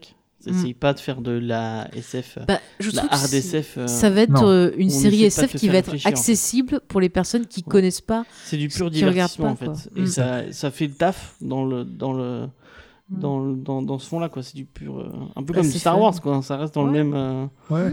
Mais je trouve que c'est une bonne porte d'entrée vers de la SF, parce qu'au final, il y a énormément de points euh, scientifiques euh, de SF qui sont repris et qui sont euh, plutôt bien exploités. Je vois pas forcément de grosses incohérences par rapport Mm. aux mythologies SF, hein, bien entendu, euh, sur les ponts Einstein-Rogel et compagnie. ouais. Ouais. Et euh, ça, c'est vachement intéressant. Moi, d'ailleurs, ça a été sans doute une de mes portes d'entrée, euh, sans aucun doute. Mhm. Non, mais c'est vrai que si on n'est pas trop fan de SF, en plus le côté euh, mythologie, bah, ça permet de contrebalancer, de finalement rentrer là-dedans et après, pourquoi pas, Mm. euh, regarder d'autres séries, découvrir d'autres séries de science-fiction. quoi. mythologique. C'est quand même Effectivement, plus... faut, faut passer les saisons euh, 3, 4. C'est le, le, le début. Bon, voilà, le vraiment début est un peu mou, mais après, mou, vraiment, ça part Après, ça commence à partir. Parce Mm. que c'est là où ils ont vraiment pu partir sur leur propre mythologie et se détacher totalement du film. C'est ça, il, ça fa- devient il vraiment fallait se détacher du film. Comme quoi, finalement, on avait fait une émission sur les adaptations euh, de séries télé en film et vice-versa. Mm. Et c'est vrai que Stargate, pour moi, je le mettrais finalement dans les le mieux. adaptations voilà, réussies. Parce que Hmm. ça, ça a vraiment réussi à se construire sa propre identité, à tel point que maintenant ça éclipse le film. comme Bon, après le film avait pas une. euh, Bon, c'était pas un chef-d'œuvre. C'était pas un chef-d'œuvre. Il y avait, pas il y une avait marque. Kurt Russell. Et ça, ça manque. Je dirais jamais assez. Hmm. Non mais c'est vrai, moi au final franchement je suis bien bien contente d'avoir redécouvert la série et je pense que je la reverrai avec plaisir. Et s'il y a des bonnes éditions DVD, j'irai même jusqu'à l'acheter, tu vois. Ah ouais, à ce point-là. Ah ouais, vraiment, vraiment, parce que voilà, donc je suis bien contente qu'il y ait plein de gens qui les suggéraient et tout, que voilà, on en ait parlé avec David aussi, je suis bien contente parce Ah que bah, ça me fait plaisir m'a de la mis le redécouvrir. couteau sous la gorge en disant euh, je veux parler de cette série, je veux parler de cette série, je veux parler de cette série. Euh, c'est pas tout à fait comme ça c'est passé, mais Mais quand même. Mais comme c'est moi qui monte, bah, ce sera, ça se Ouais, passera d'accord. comme ça pour les. euh, c'est vraiment ça, c'est genre je parle de Stargate, ta gueule. mais là, on, on voit le côté euh, si on a une technologie, est-ce que on, en fait usage? Mm. Voilà, James a le pouvoir de l'édition. Eh Est-ce bien, que moralement, faire- il doit faire le, ce, ce choix? Et puis je vais le faire. À la fin, il ne restera que les histoires de soirée de James. D'ailleurs, est-ce que je vous ai parlé Et ben alors, t'es pas venu aux soirées Stargate? Qu'est-ce qui se passe? Euh, pour, bon, les, pour euh, oui. peut-être, euh, enfin, t'as- je sais pas si t'as fait un peu, je me souviens plus Oui. de ton plan. C'est pas grave, Euh, dis-moi si tout. pour les gens qui voudraient pousser un peu euh, l'aventure un peu plus loin, Oui, est-ce que tu peux, euh, je parle à, à David euh, principalement parce Oui. que je sais que tu les as pas matés. si j'ai Enfin, maté. tu les as moins matés que Mais tu es je, moins les ai, fan. je les ai revus, les, si tu parles des séries dérivées. hein. Oui, bah voilà. Du coup, est-ce que tu peux pitcher C'est vite fait les, les deux séries dé- Je crois qu'il y en a quatre, non? Il y a. alors, il y a Atlantis, il y a Ouais. euh, Universe, Ouais. c'est ça. Après, il y a le truc, la pourri, la Origine. Ouais. Et, Et il y a un autre truc le pourri. dessin, et il y a et le une dessin série animé, là. Ouais. Il y a le dessin animé, ouais, Ouais. Infinities. Que là, par contre, il faut absolument pas regarder. Ça, C'est moche, allée voir. Non, mais c'est du viol euh, de l'histoire. Ça Ils ont plus repris du film, mais même ça veut rien dire. C'est complètement hors du temps. Ils sont complètement tout foirés sur ce truc. Ne voyez pas cette série. Ou alors, Matela comme vraiment un super nanar. Mais sinon, il faut pas aller voir ça. Ah non, mais je conseille même pas, tu vois, c'est pas... Du coup, euh, après, Ah. après G1, vers quoi Alors euh, Atlantis, Atlantis c'est pas mal, on permet de continuer un petit peu sur certains des personnages, et ça finit un petit peu encore des éléments de Stargate G1. Donc ça c'est vraiment sympa, ils vont dans une, la galaxie euh, Pégase, Euh, on a une belle augmentation de flotte. fait, euh. Bah, en fait, c'est qu'on découvre qu'il y a un huitième symbole sur, euh, qu'on peut activer sur la porte, et donc du coup, on peut traverser une, une galaxie complète. Mais ça demande une très grande consommation d'énergie. Ouais. Et on arrive sur la base d'Atlantis, qui est un- une énorme base sous-marine, mais ensuite qui, qui revient comme une, une île. Euh, et on, de par la présence des humains, ils réactivent euh, les Wraiths, qui sont euh, des, les méchants du coin, qui eux volent l'énergie vitale avec la paume de leurs mains euh, pour pouvoir ravager euh, les humains qu'ils cultivent, euh, on, peut, dire ça. Donc euh, voilà, encore des, méchants différents. Il y a des méchants récurrents qui reviennent. Euh, ça c'est assez intéressant. Ça se passe en parallèle des dernières saisons de SG1, donc il y a pas mal de retours euh, entre les deux euh, et d'échanges de technologies, notamment sur les EPM. Parce que donc euh, tout à l'heure j'ai dit une erreur, c'était le- les réacteurs Anaquada hein, que Amanda, euh, que, que Samantha Carter fait, alors que les EPM c'est la technologie des anciens. Et il en faut trois pour alimenter complètement Atlantis, mais comme ils en ont pas, puisqu'ils sont dans la, enfin, il y a plein d'histoires sur les EPM, c'est super drôle. Euh, et ça finit euh, comme étant la dernière série qui continue sur SG1. SG1 a arrêté, Atlantis continue sur une saison. Donc c'est un petit peu là la fin de l'histoire euh, à ce moment-là. Puis ils ont fait euh, Universe, où là du coup on découvre encore un autre chevron, mais il faut une puissance encore plus grande, à tel point qu'on va faire exploser une planète, pour pouvoir aller atterrir sur un vaisseau qui euh, est en quête d'un signal émis au fin fond de l'univers et pour peut-être connaître l'origine de, la vie elle-même. Et donc du coup, on, est sur un vaisseau des anciens qui marche pas. Et c'est là où c'est intéressant. Alors c'est en huis clos pendant très longtemps, euh, mais c'est un vaisseau autonome qui dépose des portes, donc il y a aussi tout un réseau de portes euh, où ils vont pouvoir aller chercher des choses. Ils vont rencontrer des extraterrestres locaux, quasiment des réplicateurs d'ailleurs, c'est des drones, mais c'est pareil. Euh, des extraterrestres bleus, c'est plus, euh, plus sympathique.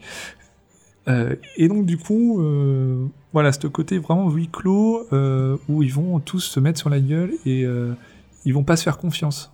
Là, il y a une gestion de l'humain qui est beaucoup plus intéressante, je trouve, Mhm. et qui au moins renouvelle, alors qu'Atlantis est un peu trop calqué sur, sur AG1.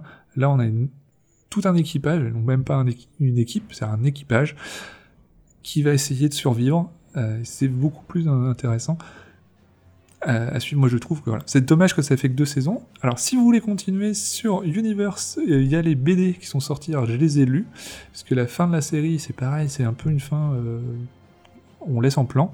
La, la BD, re- euh, pour l'instant, il y a quelques numéros seulement qui sont sortis. Ouais. Ça permet de relancer un petit peu la série et de remettre un plan, euh, voilà, une espèce de statu quo Mhm. où là, à nouveau, ils pourront faire d'autres choses derrière. Donc ça, c'était plutôt pas mal. Ah, Je savais pas qu'ils avaient fait un, un comics. Ils en ont fait sur les autres séries euh, les Alors, je crois qu'ils en ont fait, mais ça continue pas forcément. Enfin, ceux-là, je les ai pas lus. Moi, j'ai lu celui sur chez quel éditeur euh, Euh, C'est pas Dark Horse? Je sais pas, je te pose la Ouais, question. Ouais, je, je vais chercher en même temps, mais. Ouais. On, on va savoir dans quelques instants. Ouais, Mais ouais. euh, ouais, c'est vrai que moi, enfin Atlantis, je trouvais ça plutôt sympa, mais c'est vrai qu'au bout d'un moment, comme vous l'avez dit, ouais, ça tourne un petit peu en rond. Après Universe, moi j'ai trouvé que hum, il y avait des spots des fois c'était un peu chiant, quoi, un peu long. Moi, je me souviens dans l'univers, il y a le mec de Full Monty là, qui est dans euh, Once Upon a Time après. Ouais, Robert Carlyle. Robert Carlyle, euh, que j'aime bien, euh, enfin que j'aimais bien avant C'était dans, euh, avant. dans Once Upon a Time, parce que je trouve que c'est un bon acteur. Enfin, dans Transpotting et dans, dans ce qu'il a fait en Mais Angleterre. Il était pas si nul que ça dans Once Upon a Time, c'est juste que la fin, je pense que tout le monde ils en avait plus rien à foutre, mais bon, c'est ma vie Ouais. personnelle. hein. Donc il est. Non, mais je trouve que c'est un bon acteur. C'est le, c'est l'acteur principal non de, de Universe non? Enfin, il Un des principaux, ouais. Ouais, ouais. Mais il était aussi dans 28 jours plus tard où là il fait bien Ouais, flipper. c'est hein. vrai. qu'il fait- Et dans Ah, Full 28 jours, non, c'est 28 Ouais. semaines. 28 semaines, pardon. Ouais, la suite. 28 semaines, ouais. Je vais y arriver. Ah, les Euh, BD, c'est American Mythology Production. Ok, je, Je ne connais, pas. C'est un éditeur euh, totalement Ok. Et du coup, donc on a dit là dernièrement, il y a euh, Stargate Origin, Origin. qui est Ah sorti. oui, alors. et C'est plus une web série, il me semble, non Origin Alors, c'est une web série qu'ils ont ensuite recalqué comme étant un film. Donc, il est dispo sur euh, Google et autres sites de streaming payants. C'est 15 euros quasiment. Ne le cher. payez pas. Tu Moi, l'as payé? Non, Non. absolument pas. Non, je vais donner des liens. En fait, j'ai J'ai commencé à regarder des liens, ça marchait pas bien, et je voulais absolument pas payer parce que j'avais déjà vu la moitié. Je me suis dit, non, mais il y a des films bien avec des trucs de location. Maintenant, on peut les avoir à 3, 4 euros. Ah ouais. Là, je sais pas ce qu'ils ont craqué à MGM de le mettre à 15. C'est pas possible. Personne En paye plus, ça. 15 euros pour ça, non mais. euh, C'est tellement mauvais.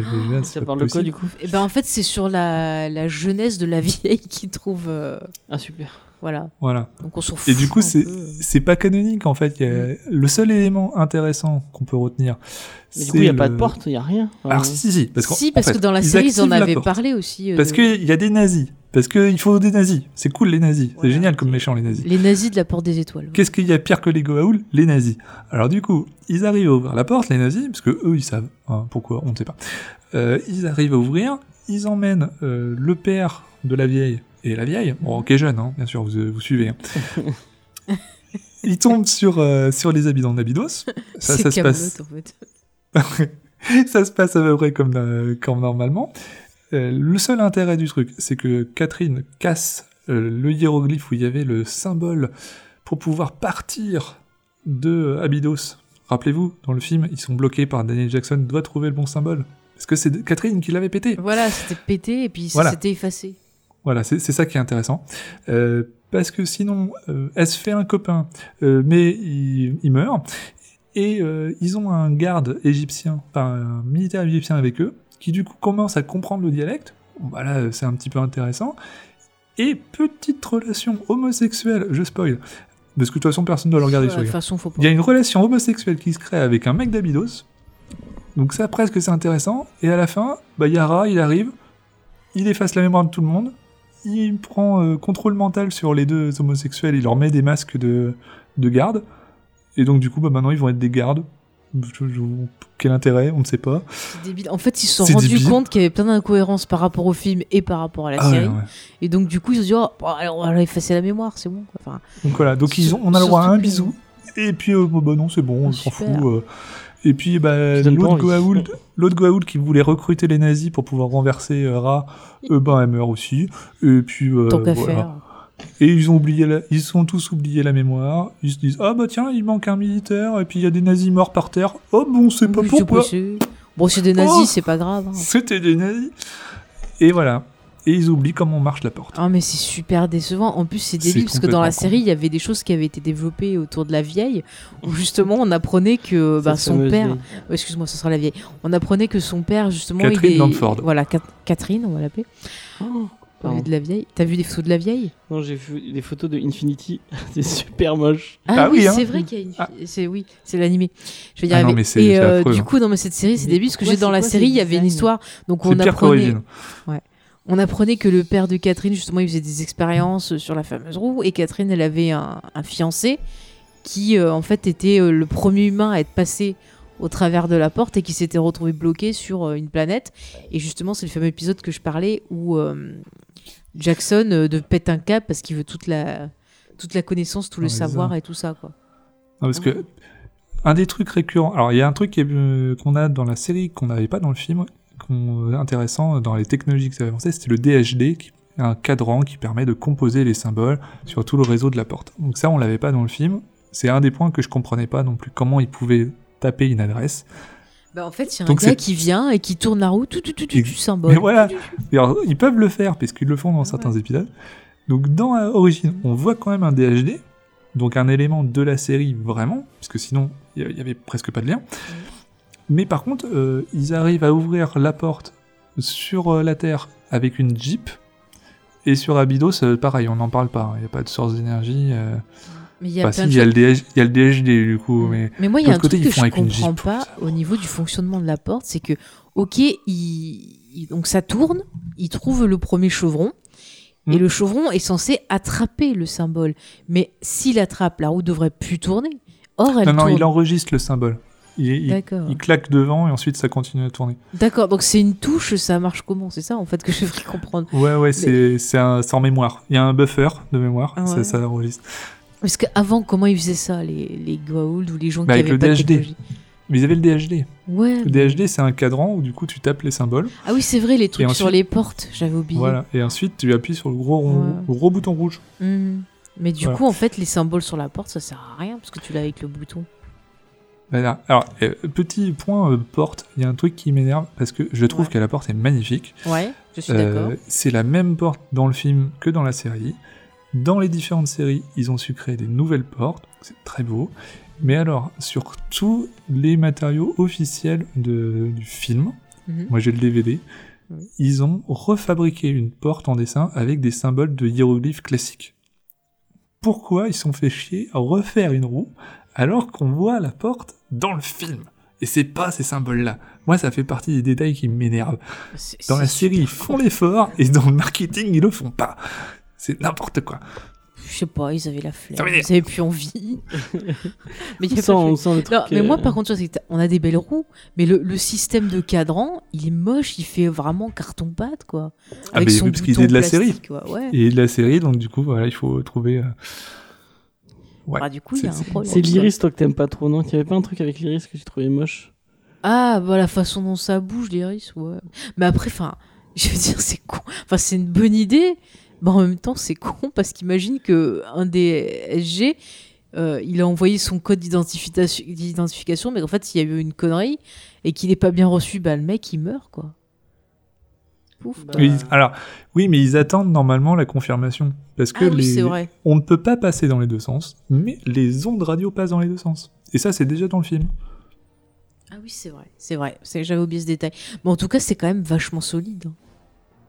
Non, non, mais Ouais, oui. Ouais, c'est du, c'est du titanium, je sais pas quoi. Ouais, ouais, mais euh, n'empêche, c'est- ils sont Ouais. limite invincibles, quoi. Enfin, pourquoi ils s'emmerdent c'est- donc essayer tout Je le me temps souviens d'un d'y épisode, enfin il y a tout un, un moment où euh, t'as les Goa'uld qui essaient, qui essaient de. Ouais. Et qui envoient des gens, qui envoient des gens, et ils ont dû envoyer des tonnes de, de pauvres mecs se faire écraser la gueule contre le. C'est ça. Et tu le comprends dans l'épisode qu'en fait, ils doivent envoyer des gens. Mm. Du coup, t'es triste pour eux.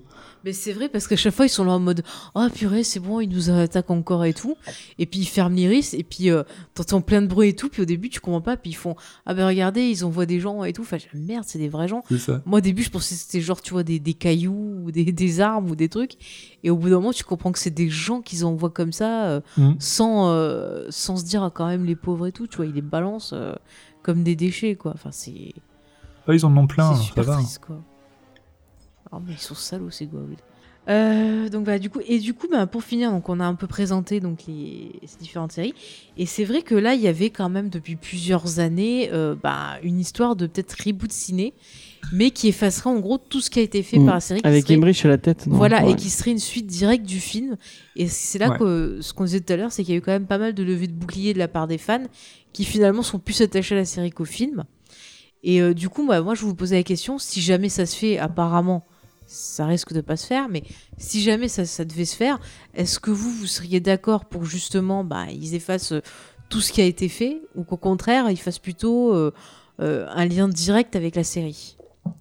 Bah vas-y David si tu veux, parce que je vois que James bah, réfléchit. moi, euh, je suis pour que ce soit en lien avec la série, même si je comprends que c'est compliqué et que je comprends la décision. Oui, j'aime, je vais parler Star Wars, d'avoir enlevé les légendes pour créer de la place.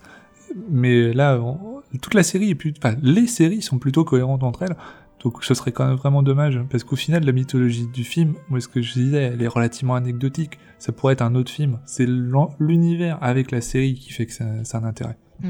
Et je pense Ouais. que si on parle quand même de remettre cette franchise au goût du jour, c'est quand même plus par rapport à la série Mm, et bah euh, oui, la tendresse que les gens ont pour elle que plus pour le film de, de Roland Emmerich. Donc euh, moi je comprends qu'il y a eu plein de levées de boucliers et que pour l'instant le projet ne se fasse pas. Quoi. Attends.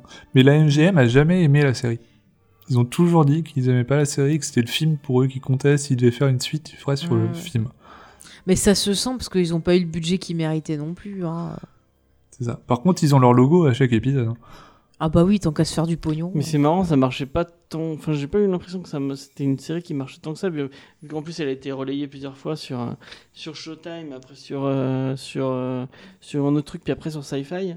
Ouais, mais justement, Euh, t'avais hmm. quand même une belle communauté qui s'est créée Et autour. je trouve que la communauté est vraiment très. Enfin, moi, je pense à, à- en convention, Mhm. tu retrouves tout le temps des, des trucs par rapport à Stargate. Mhm. Ouais. Euh, je pense euh, au- au- tout- tous les trucs de, de, de, de répliques de films ou de répliques, enfin les gens qui font des, des répliques, des fans, des fans de répliques de, de trucs, tu vois toujours des trucs par rapport à, à Stargate. Mais et- regarde, par exemple, je prends l'exemple des coupures pub sur euh, la chaîne euh, HD1, je crois que c'est ça, Ou c'est. Attends, c'est comment ça s'appelle maintenant? Euh, TF série, série. Ah enfin, oui, la 20. oui, Voilà. oui. Donc la 20 sur la TNT. Oui, Souvent on dans les coupures pub, on voit euh, la, porte fait, des ouais, Ils ont fait étoiles. un truc avec une porte des étoiles. Donc euh, ça Oui, prouve que c'est quand même devenu euh, quelque chose de marquant au niveau de la pop culture et Mais est-ce que ça, parce que je- mais ça a vachement marché en France et ça et sur M, enfin M6 ils ont ils ont ils ont ils ont vraiment ils avaient ils ont trouvé ils avaient trouvé la. Ouais, ils faisaient de très bonnes audiences. euh, Ouais. J'ai l'impression que ça a marché moins vraiment moins aux États-Unis quoi. Ouais. Est-ce que cette cette cette fan cette fanbase elle est euh, elle est vraiment euh, c'est, euh, elle est elle est c'est vraiment en Europe qu'elle est qu'elle est qu'elle est qu'elle est si grande quoi. Quand je- on voit que J. Richard Dean Anderson, il vient, il vient, il est, il est venu plusieurs fois en France à faire des conventions. Donc, euh, alors, ce C'est qui quand était même marrant, un- c'est que dans les conventions, tu avais des personnes un peu plus âgées, enfin d'un certain Ouais. âge, qui étaient là à fond pour MacGyver et euh, d'autres Mm. qui étaient là pour mais il y a, Stargate. je, je pense que c'est une série qui est vachement intergénérationnelle. Quand je vois ton père qui la matait, alors qu'il il mate pas tant de séries de SF que ça. Non, parce qu'il a vraiment du mal avec Star Trek, par exemple. Euh, Battlestar, il a pas aimé. Alors, par contre, on est très fans de Farscape tous les deux. Donc voilà. Ah. C'est- mon papa qui m'a dit Regarde ça Eh ben oui. Donc les- vous aimez pas les séries intelligentes en fait. Mais oh Tu n'insultes pas. Euh, Je- moi, j'ai commencé avec mes parents aussi. hein. Ouais, Ils ont lâché, ouais, euh, bah, moi, mes parents mais- aiment pas la SF, mais euh, je, je, je, je connais plein de, de, de gens qui regardaient avec leurs parents et qui. Bah, euh, après, en même temps aussi, il y avait MacGyver dedans. Ça attirait pas mal de gens. ouais. Moi, je sais qu'il y a des gens qui ont regardé parce qu'il était dedans. Et puis parce que le, le film, quand même, le, enfin, même si il a, il a, il a, il a quand même une petite aura pour le fait que ça a amené euh, Mm. peut-être un public un peu plus âgé et un peu plus interna- intergénérationnel. Mm. Euh, Par contre, ça me rappelle un épisode des Simpsons où, euh, en fait, il y a Richard Dean euh, ah oui, qui se fait enlever parce qu'il Voilà, Oui. il va pour faire une convention euh, Stargate et il se fait enlever par euh, Patty et Selma et elle le séquestre et tout. Et en fait, elles arrêtent pas de lui dire un peu, genre, il comme, euh, à MacGyver. la misérie, genre, euh, Ouais. ah, mais on s'en fout de ta série Stargate, là, au nouveau du MacGyver et tout. Et ce que je savais pas, c'est que Richard Dean Anderson, il est fan des Simpsons et c'est un peu lui qui avait demandé plusieurs fois aussi à venir participer et tout, quoi. Et il se double, ouais. Ouais, ouais. Et je, trouvais ça, je trouvais ça super drôle, quoi. Le mec a de l'humour en fait, Mm. j'ai l'impression. Oui, oui. Ouais. Et le, le mec a pas passé de casting d'ailleurs. hein. Les créateurs de la série voulaient que ce soit Richard Dean Anderson pour jouer O'Neill. Pour les autres, il y a eu des castings, mais pas pour lui. Bah ouais, oui, parce c'est marrant que parce qu'en fait, MacGyver. après MacGyver, il a fait quoi? Euh, alors j'avais noté, il avait fait des téléfilms, me semble-t-il. Bah écoutez, écoutez l'émission où j'ai parlé de Ah, MacGyver dans ce podcast, parce que j'ai plus mes notes sur moi, mais euh, en fait, Ouais. euh, Stargate, ça l'a un peu, euh, je pense, Ouais, euh, une sauvé parce qu'il était pas mal sur lui, des ouais. téléfilms et tout ça. Quoi. C'est dommage parce que c'est un acteur qui est quand même plutôt sympathique. Je suis étonné qu'on l'ait pas vu sur le grand écran, en fait. Ouais, c'est marrant. Hmm. Genre dans Expandable, tu sais. ouais. Moi, je viens, je fais des Ah trucs. ouais, dans Expandable euh, en prochain. Ça serait pas mal. Alors, je vais vous Ouais, non, montrer. mais là, il a un je vais prendre un Je sais pas si vous avez vu des photos de lui euh, récentes. il a Ah, mais il, il a... a- maigri un peu depuis. Je Ah l'ai ouais vu récemment, il a un peu. euh, Ouais.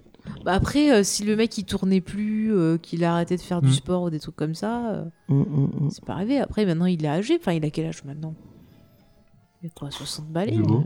Et du coup, en réfléchissant, tu vois, je, crois que j'ai, il y a Michael Shanks qui était venu à un Paris Manga ou un truc comme Mm. ça.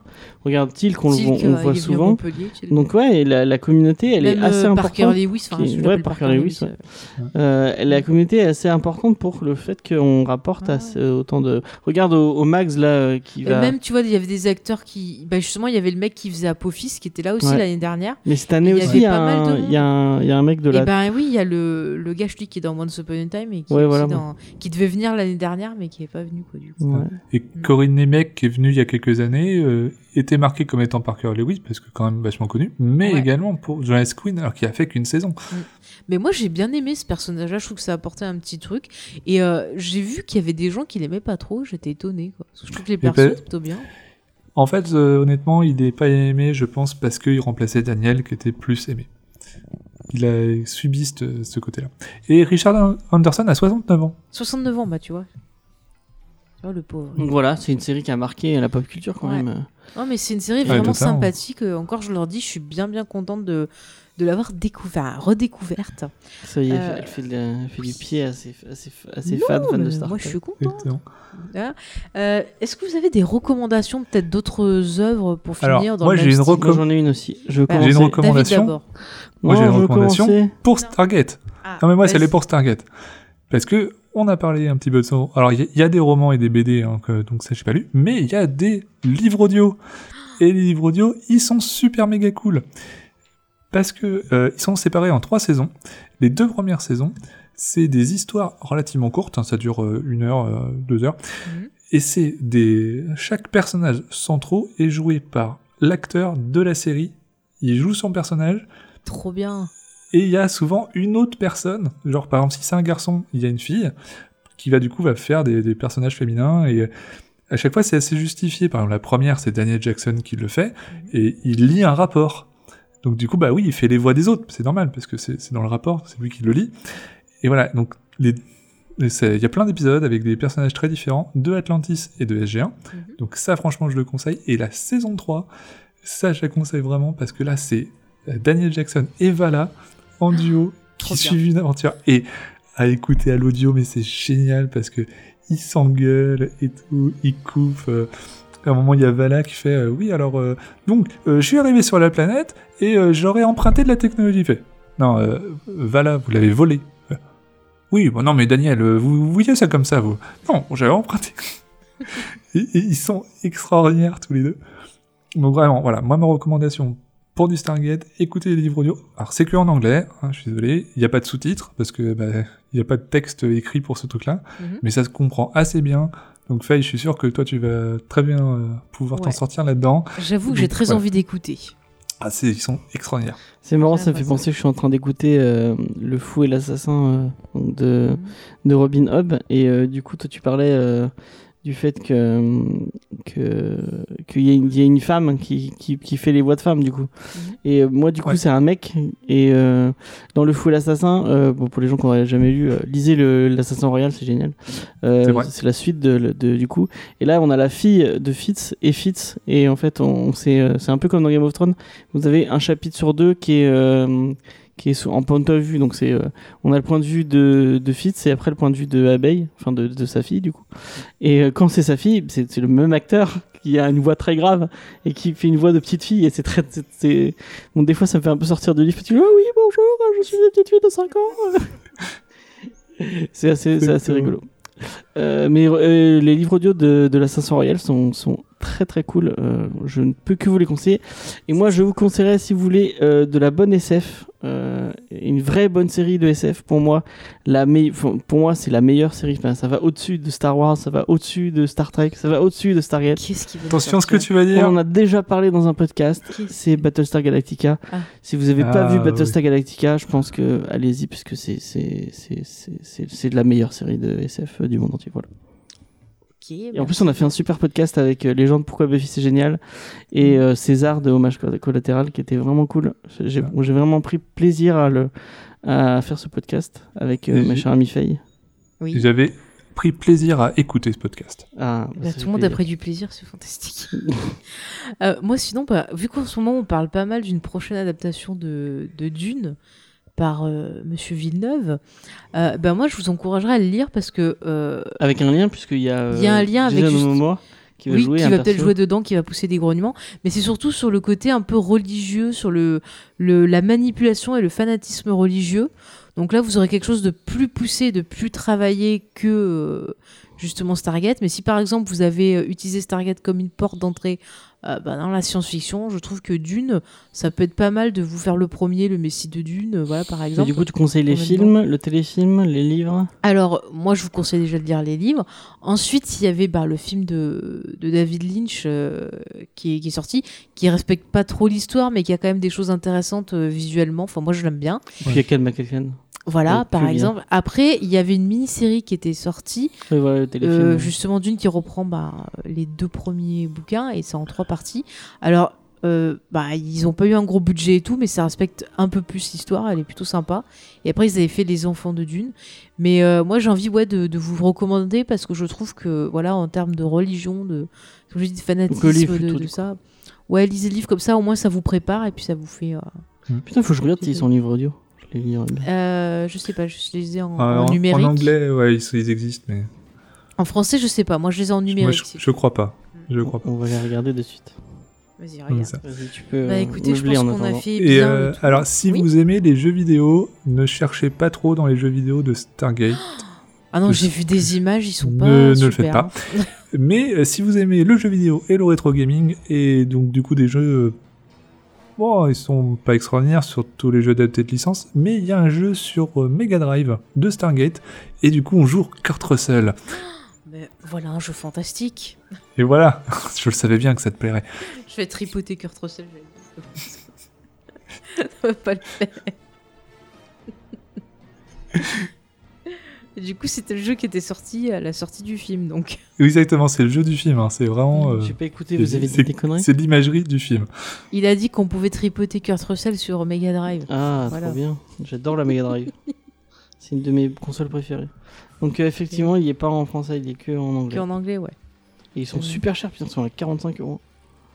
Je, te, je te passe on les f- numériques si tu veux. On va pas faire de la pub pour Amazon avec. Audible, mais bon, un abonnement c'est 10 euros par mois et vous en avez un gratuit, même s'ils sont à 50 euros. Et c'est pas- effectivement. Sinon, il y a des applications qui vous lisent euh, les textes. et Ah, mais je comprends pas aussi. comment vous faites ça, moi. Ah, je ne pourrais pas faire ça. Ah, bah ça va, on a Ah réussi si à si régler. si. Ah moi j'en ai écouté beaucoup. hein. Ouais, J'ai écouté aussi. tout Game of Thrones comme ça. hein. Mais moi aussi, j'ai fait pareil. Voilà. On Ouais. pourrait en faire un podcast. Mais- il y, a des- y, y a livres audio de Game of Thrones qui sont très bien. pour- Non, ils n'existaient pas. Ah, ils n'existaient pas. Maintenant, ils Mais existent. euh, moi, je les avais pas et du coup, j'avais les versions numériques et puis je voulais faire autre chose en même temps et du coup, bah, je les ai mis dans ce logiciel et puis ça m'a lu. Et puis Ah, non, voilà. Non, mais on a réussi à trouver une voix sympa parce qu'on s'entraide du Ah coup ouais. de- sur le- l'audio. Ah, c'est ça. Euh, moi j'avais 3 heures de route à faire, et, bah, du coup euh, ça c'était vachement bien. Ah ouais, ça aide. Bah hein, écoute des podcasts plutôt. Mais je connaissais pas les podcasts encore. Voilà. Non, mais c'est bien pratique. euh, Ouais. ce logiciel. Bon, en tout cas, c'était cool de discuter de Stargate. euh. Ouais, avec, Avec, toi. euh, avec et euh, j'espère. Pour moi aussi. Bah, c'est cool. Euh, J'espère, chers auditeurs, qu'on vous a donné envie peut-être de revoir la série ou de la découvrir. Et bah, comme d'habitude, on vous encourage à venir bah, continuer la discussion avec nous bah, via le Discord, les réseaux sociaux. euh, On dit ouais, pas sur le Discord d'ailleurs, David. Ouais, il faut que Hein tu viennes. Faut que tu viennes Sur sur, le le Oui, Discord. oui, il faut, faut que j'installe ça. Mais ça s'installe pas, c'est euh, sur Explorateur. Oui, non, Sur mais l'ordi, je- il y mais a une sur- version pour euh, téléphone. Oui, bah oui, Pour là par Android. contre, il faut une application, ouais. Oui, il y a une application sur Android. oui. Mais c'est tout Voilà. simple. Et puis voilà, il y a plein de discussions, euh, il y a plein de catégories sur, sur Discord. C'est magnifique, c'est bien rangé, c'est beau. Ouais. voilà. Tu vas pouvoir venir discuter de Top Chef avec moi. Mais je m'en fous de Top Chef. Ah oui, top, top chef. Il nous saoule avec son Top Chef. Et C'est trop bien Top Chef. N'importe quoi. En tout cas, vous pouvez retrouver tous les liens euh, pour nous suivre, pour discuter ou autre sur notre site internet. Point .fr. Merci James. Sinon, vous tapez James et Faye sur les réseaux sociaux. Je pense que c'est plus simple parce qu'il y a vraiment tout qui est centralisé. Et après, vous voyez si vous voulez suivre. Bah, c'est plus simple d'aller sur le site, il y a tout qui, vous avez tous les liens Voilà, vers le ouais. reste. Mm. James. Universe. Ouais, voilà. Ça y est, c'est pire que Marvel, tu vois. je te dis. Il faudra un logo, t'es au début, c'est vrai. Ah, j'en reviens. Bah, on a déjà un logo. euh, Ouais, Non, non, mais mais bon. euh, avec un bruit reconnaissable. tu vois. Ah, d'accord.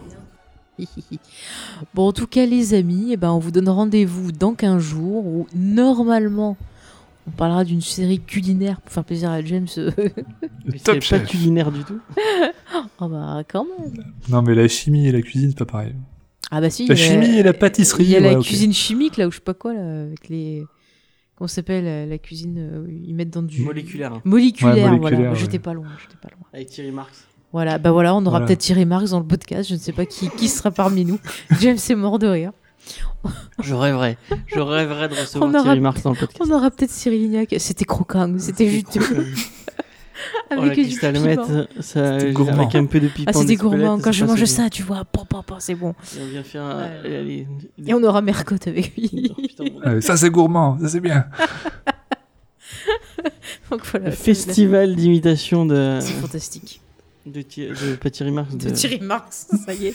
C'est Cyril de- Lignac. de Et puis on voilà. aura euh, Philippe Etchebest aussi, allez hop, pour faire toute l'équipe. Et Albi Ouais. Albi, euh, S'il y a Philippe Echtebest. Ouais, il faut inviter son Philippe meilleur ami.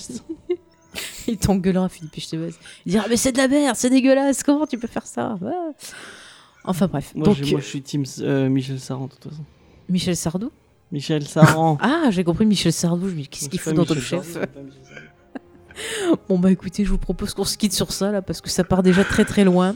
On va repasser Oui. la porte des Il est étoiles. minuit, On je crois que c'est l'heure. de- C'est minuit, c'est vrai? Oui, il est minuit 4. Ah, joyeux Noël. Ah non, c'est pas Noël encore, excusez-moi. Moi j'entends minuit, ça y est. bon allez, je vous Minuit, dis l'heure du crime. Voilà. voilà. Bon bah écoutez, je veux dire au revoir, à très bientôt. Au revoir. Et t'as pas dit qu'on pouvait Ah retrouver. oui, et aussi qu'on euh, peut retrouver David. David, le pauvre David qu'on peut retrouver sur. euh, Le Ah, ce pauvre, podcast- euh, je vous promets, on Du pas coup, je vais faire la pub sur, euh, sur Star Wars en direct, un podcast qui parle de, De Star Wars Trek. en Non, direct. de Star Wars. Euh, euh, c'est tous les. Du coup, toi, t'es plus dans les littératures, c'est ça que tu Ouais, disais alors moi je suis dans les littératures. euh, c'est tous les temps, quand on a le temps et en suivant un peu les parutions. Euh, donc du coup, euh, surtout sur les BD au final. euh, donc, pour être invité pour le Comics Discovery sur les BD. Ah, bah avec plaisir. euh, Il faut Voilà, que j'ai trouvé. mais- T'as qu'à m'inviter moi en tant que membre de Comics Non, Discovery. c'est pas vrai. C'est pas juste. Et je dirais que ça s'écrit en deux mots. J'ai lu, j'ai lu Docteur Afra. Ah non. C'est Comics Discovery en un seul mot, s'il vous plaît. Ouais. Si on veut, si on veut. Oui, un comics. euh, surtout c'est les comics parce que les livres sont faits plutôt par l'équipe canadienne puisque nous sommes, enfin québécoise, parce qu'on a un podcast québécois à la base avec euh, pas mal de, de maudits français maintenant. Et euh, voilà, donc venez euh, nous, nous voir, euh, venez euh, écouter euh, nos podcasts super longs et qui ne parlent exclusivement que de Star Wars. D'accord. Tout est dit. Et bah, ça fait- on, peut retrouver sur votre chaîne YouTube. Vous avez site internet aussi. euh, Ouais, on a ça, YouTube, Internet, toutes les bonnes applis, euh, partout. Spotify, voilà. Une appli, vous avez vu une application? Non, non, non, Ah, non, sur toutes les applications euh, Ah, de podcast. J'ai eu peur. Oh, j'ai eu peur. Non, non, as eu peur qu'ils aient leur propre application, du coup t'en Ouais, voudrais une, je c'est ça? Je vais faire la- mon application James. Que James. Euh, bon, ouais, je fais- mais pourquoi c'est moi Bah, qui cette fois-ci, on se quitte, je pense. Oui, je te regarde, tu es magnifique. Bah, cette fois-ci, on vous laisse donc et on vous dit euh, rendez-vous dans 15 jours pour une émission. On espère qu'il sera peut-être un peu plus calme cette fois-ci Ouais, et un tourné un peu moins tard, j'espère. aussi. Ouais. Allez, Tard et moins MacGyver. Allez, bye. Bye.